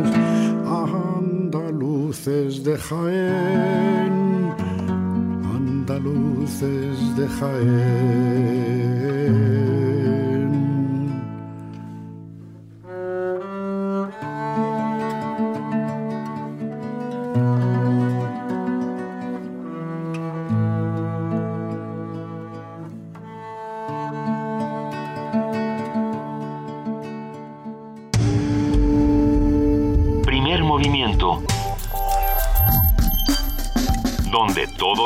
Rugen, el puma ronronea. Son las 9 de la mañana con 40 minutos. Hugo, Paco y Luis están manifestando en este momento. ¿Y eso son las solo somos 9.40. dos? Sí, bueno, Luis es un amigo imaginario que tenemos. Ah, ya tenemos en la línea a Mireya Imas. eh, Ah, ya- la ah, no, canción. dije- Ay, es que nos trae como perico a toallazos, dirían en mi casa. Eh, esto fue Andaluces de Jaén con, Paco Miguel Iba- Ibáñez. no, Con Paco, Ibáñez. Paco Ibáñez. es De Miguel Hernández. Exacto, un poema de Miguel Hernández. Y ya tenemos en la línea a Mireya Imas, directora del Programa Universitario de Estrategias para la Sustentabilidad, el PUES. Muy buenos días, Mireya, qué gusto tenerte. Ay, qué gusto escucharlos y sobre todo escuchar a Paco Ibáñez con Andaluces de Jaén. Estaba dedicada a ti, querida. se agradece, se agradece Bueno, enormemente, Juana Inés Benito, cabina Radio Escuchas, pues aquí estamos. venga, muy bien. Y, y, y vas a hablarnos de una ley que a mí me parece eh, poco menos que justa. O sea, quiero pues decir... justa y justa necesaria, y ne- ¿no? Y exacto, urgente. exacto.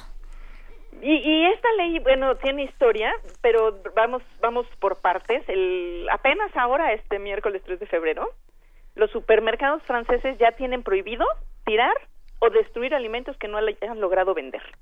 Y van a estar obligados a donar la comida descartada a organizaciones benéficas y o bancos de alimentos. Y la historia detrás de esta noticia viene desde una petición que fue impulsada por un concejal, Arash Derambarsh, quien la promovió desde las redes sociales galas en enero del 2015 y en pocos días obtuvo más de 200 mil firmas a favor. Y este apoyo de la ciudadanía fue muy importante, o clave, digamos, para que la iniciativa se anotara un primer triunfo en mayo del año pasado, cuando la Asamblea Nacional, digamos la Cámara de Diputados, la aprobó de forma unánime. Y un gol definitivo ahora que ha sido ratificada ya por el Senado francés. Y bueno, ¿qué dice esta ley? Pues esta ley impide que las grandes cadenas de mercados tiren a la basura alimentos por cómo se ven, porque pues ya se ven cuchitos o porque ya se ven medio feitas las frutas. No, imagínate nosotros. No, bueno. ¿Cómo estaríamos? Porque está cuchitos. cerca la fecha de caducidad, aunque no hayan caducado aún, o bien porque los bañan con cloro una vez que los tiran para impedir que la gente hurgue o pepene en No. los contenedores y pueda usar estos alimentos. No, Sí, no, así de dramática la cosa. no, no.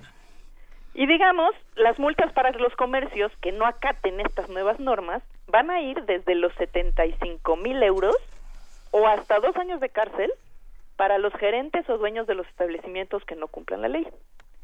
Esta medida va a impactar, por, por supuesto, positivamente en los bancos de alimentos, los comedores comunitarios y en otro tipo de organizaciones benéficas que existen en Francia, aunque hay que decirlo, no necesariamente va a reducir el problema del desperdicio, pues de los 7 millones de toneladas de comida que Francia envía a la basura, o en el mejor de los casos a la composta, el 67% se desperdicia en los hogares, 15% en restaurantes y 11% en las tiendas. Digamos que es una extraordinaria medida, pero queda mucho camino por andar aún. Claro. Y bueno, pues quienes apoyan esta ley piensan, pensamos que esto va a influir en el comportamiento también de los consumidores. Además de desalentar estas prácticas que promueven el, de- el desperdicio, la exigencia de tener alimentos cosméticamente perfectos o el uso de fechas de caducidad innecesariamente estrictas y ahí es donde también los consumidores pues juegan un papel muy importante. De acuerdo con la FAO, se estima que anualmente se desperdician en el mundo hasta una tercera parte de los alimentos para consumo humano, es decir, alrededor de 1.300 millones de toneladas de comida al año. Al mismo tiempo, y de acuerdo con las metas del desarrollo sustentable de la ONU, que son las que sus- sustituyeron a los este, objetivos del milenio, 800 millones de personas en el planeta padecen desnutrición crónica, a menudo conse- consecuencia directa de la enorme y creciente disparidad socioeconómica, la degradación ambiental, las sequías y la pérdida de biodiversidad, que todo esto se junta, digamos, en esta tormenta perfecta. En el mundo hay más de 90 millones de niños menores de 5 años con desnutrición aguda. Y esto me recuerda a mi infancia cuando pues no me gustaba el hígado y me lo hacían comer porque en este mundo había millones de niños que no tenían acceso al alimento. Pues esto no ha cambiado nada en Nada. casi 50 años, ¿no? No, es vergonzoso. Bueno, también el impacto ambiental del desperdicio de los alimentos es importante. De acuerdo con un estudio de FAO del 2013, cada año los alimentos que se producen pero que no se consumen usan un volumen de agua equivalente a 250 veces lo que recibe la Ciudad de México y durante su producción se emiten 3 mil millones de toneladas de gases de efecto invernadero a la atmósfera. Así pues, el del desperdicio de alimentos es por sí mismo un atentado contra la humanidad y el ambiente, pero combinado con las consecuencias previstas del cambio climático en la seguridad alimentaria, esto se vuelve una gran bomba de tiempo.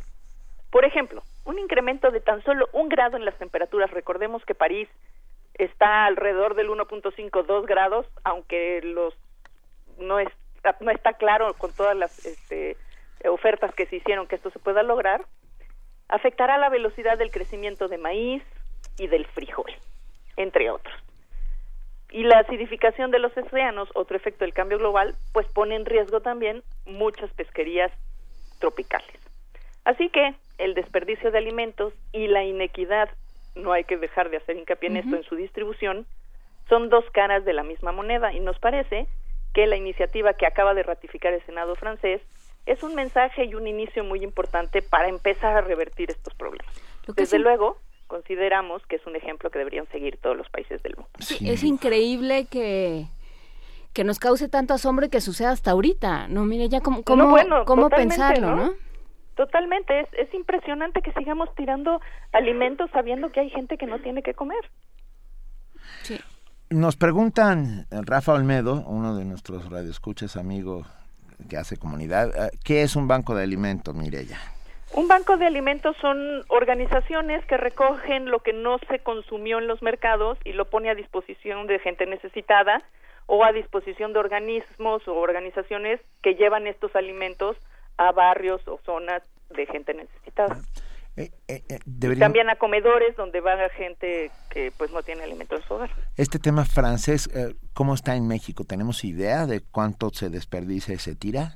Este, digo, no tengo los datos a la mano, pero los puedo buscar. No están tan obvios como, como tienen registrados los franceses, pero vamos a hacer una, un, este una búsqueda y vamos a proponer vamos a pues, tratar de poner los datos que encontremos y las proporciones que encontremos este para el público de primer movimiento porque pues sí sí es importante que sepamos qué pasa en nuestro país y rápidamente si sucede lanzar una iniciativa entre todos no o sea para impedir que esta a mí me parece un crimen de lesa humanidad en sentido estricto o sea que se tire comida me parece que están atentando contra contra las de entrada contra las clases más desfavorecidas del no, país. No, bueno, contra, contra todos. Contra que se tiren por, por razones de, estéticas o por razones de, de, manipular los precios o por no este tipo de cosas es todavía más más dramático. Y más terrible. Y más vergonzoso. y más vergonzoso Mireya muchísimas gracias por estar esta mañana y siempre con nosotros. No hombre es un placer y muchísimas gracias por Paco Ibáñez y Andaluces de Jaime. Nada, te mandamos un beso y un abrazo. Un besote. Vale. Primer movimiento. Donde la raza habla.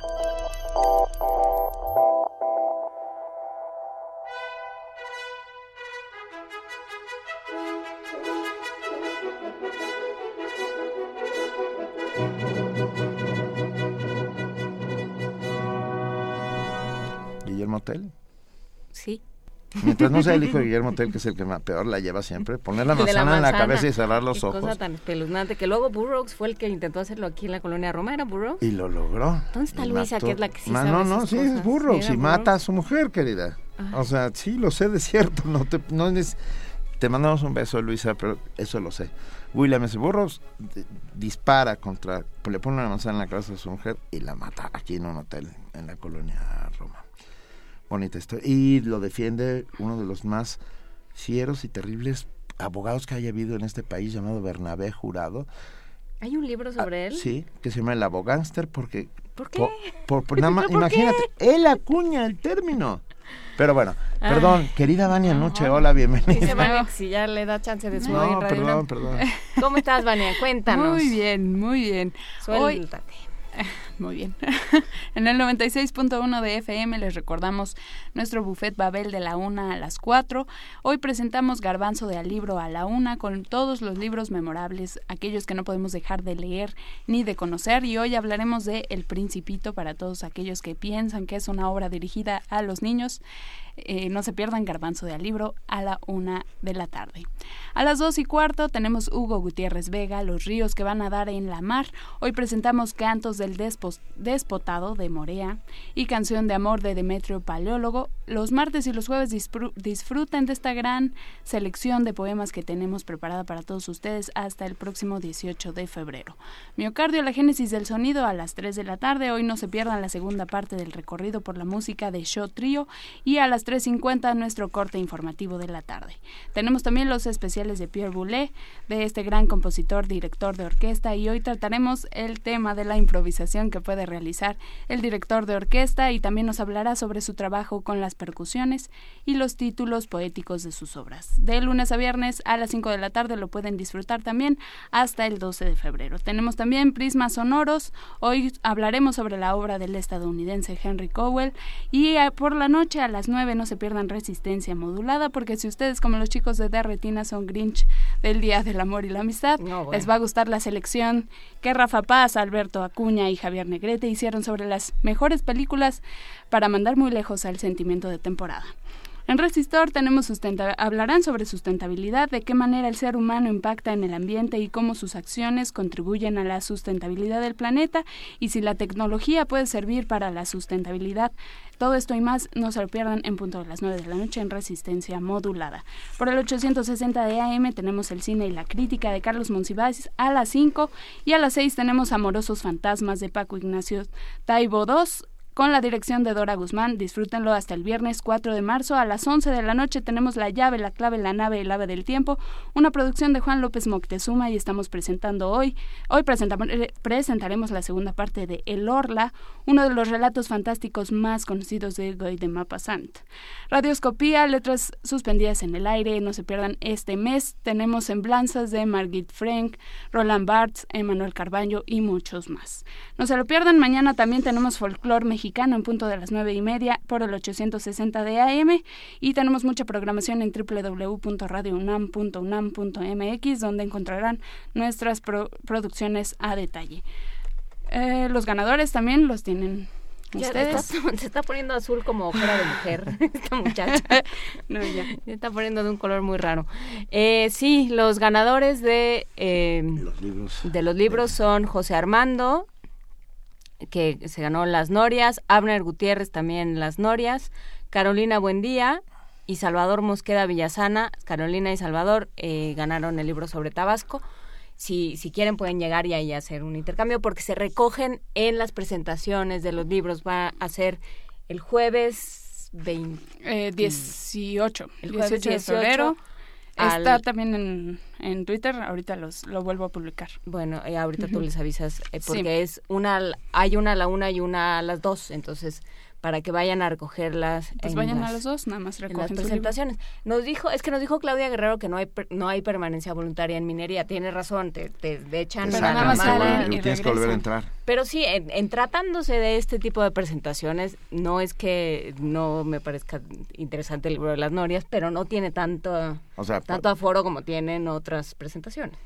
Entonces puede salir, esperarse un momento, si lo considera posible puede ir por un café, no necesariamente porque es difícil surcar minería y regresa a la otra presentación. Vamos a estar ahí, vamos a estar en minería, ya les contaremos con calma, muy pronto estaremos ahí. Perdón, antes que otra cosa, muchísimas gracias, buena noche. Gracias a ustedes, todos los días, un inmenso placer. Igualmente, buen día.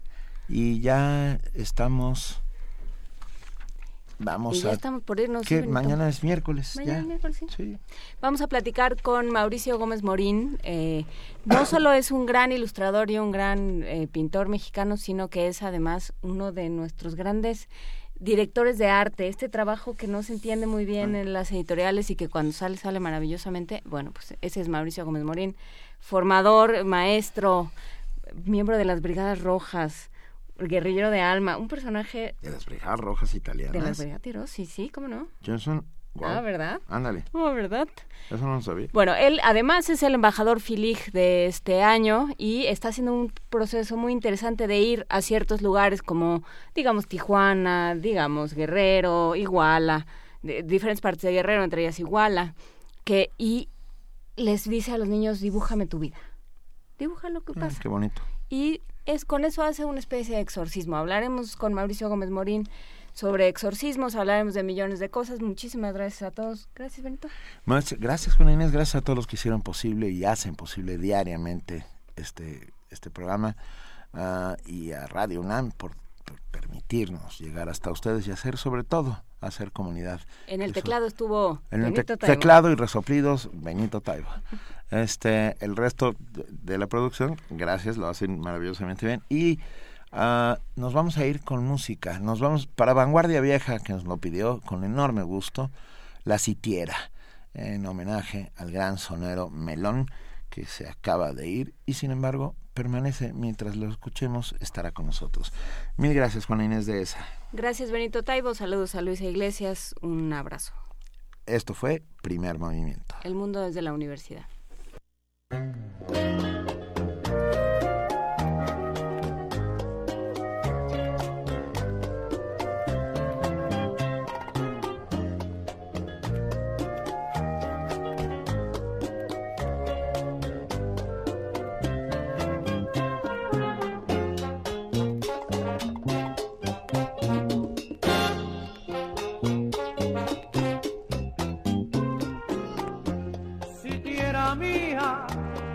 Dime qué has hecho de nuestro dulce hogar.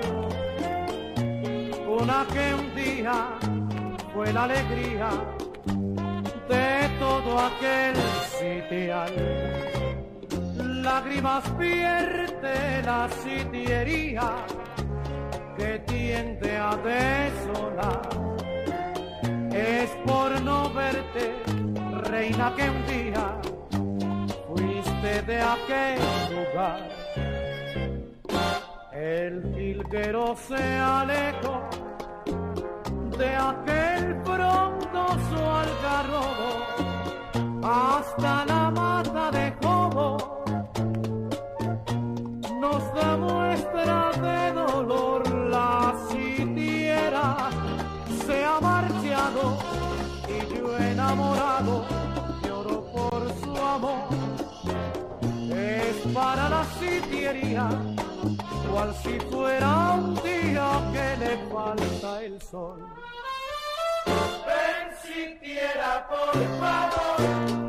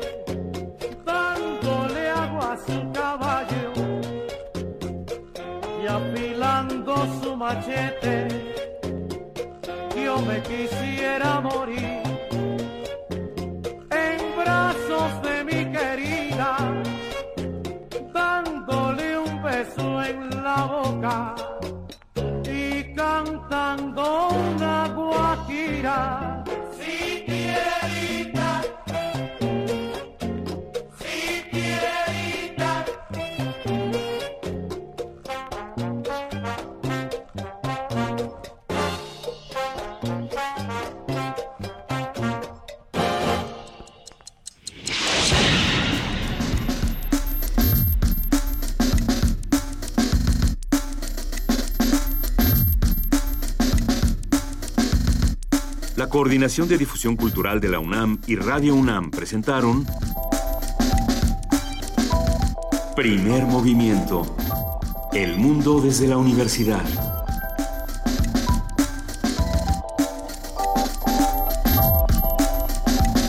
Operación técnica Arturo González. Información, Antonio Quijano, Amalia Fernández, Miriam Trejo, Dulce García, Cindy Pérez Ramírez, Cristina Godínez, Abraham Menchaca y Vania Nuche.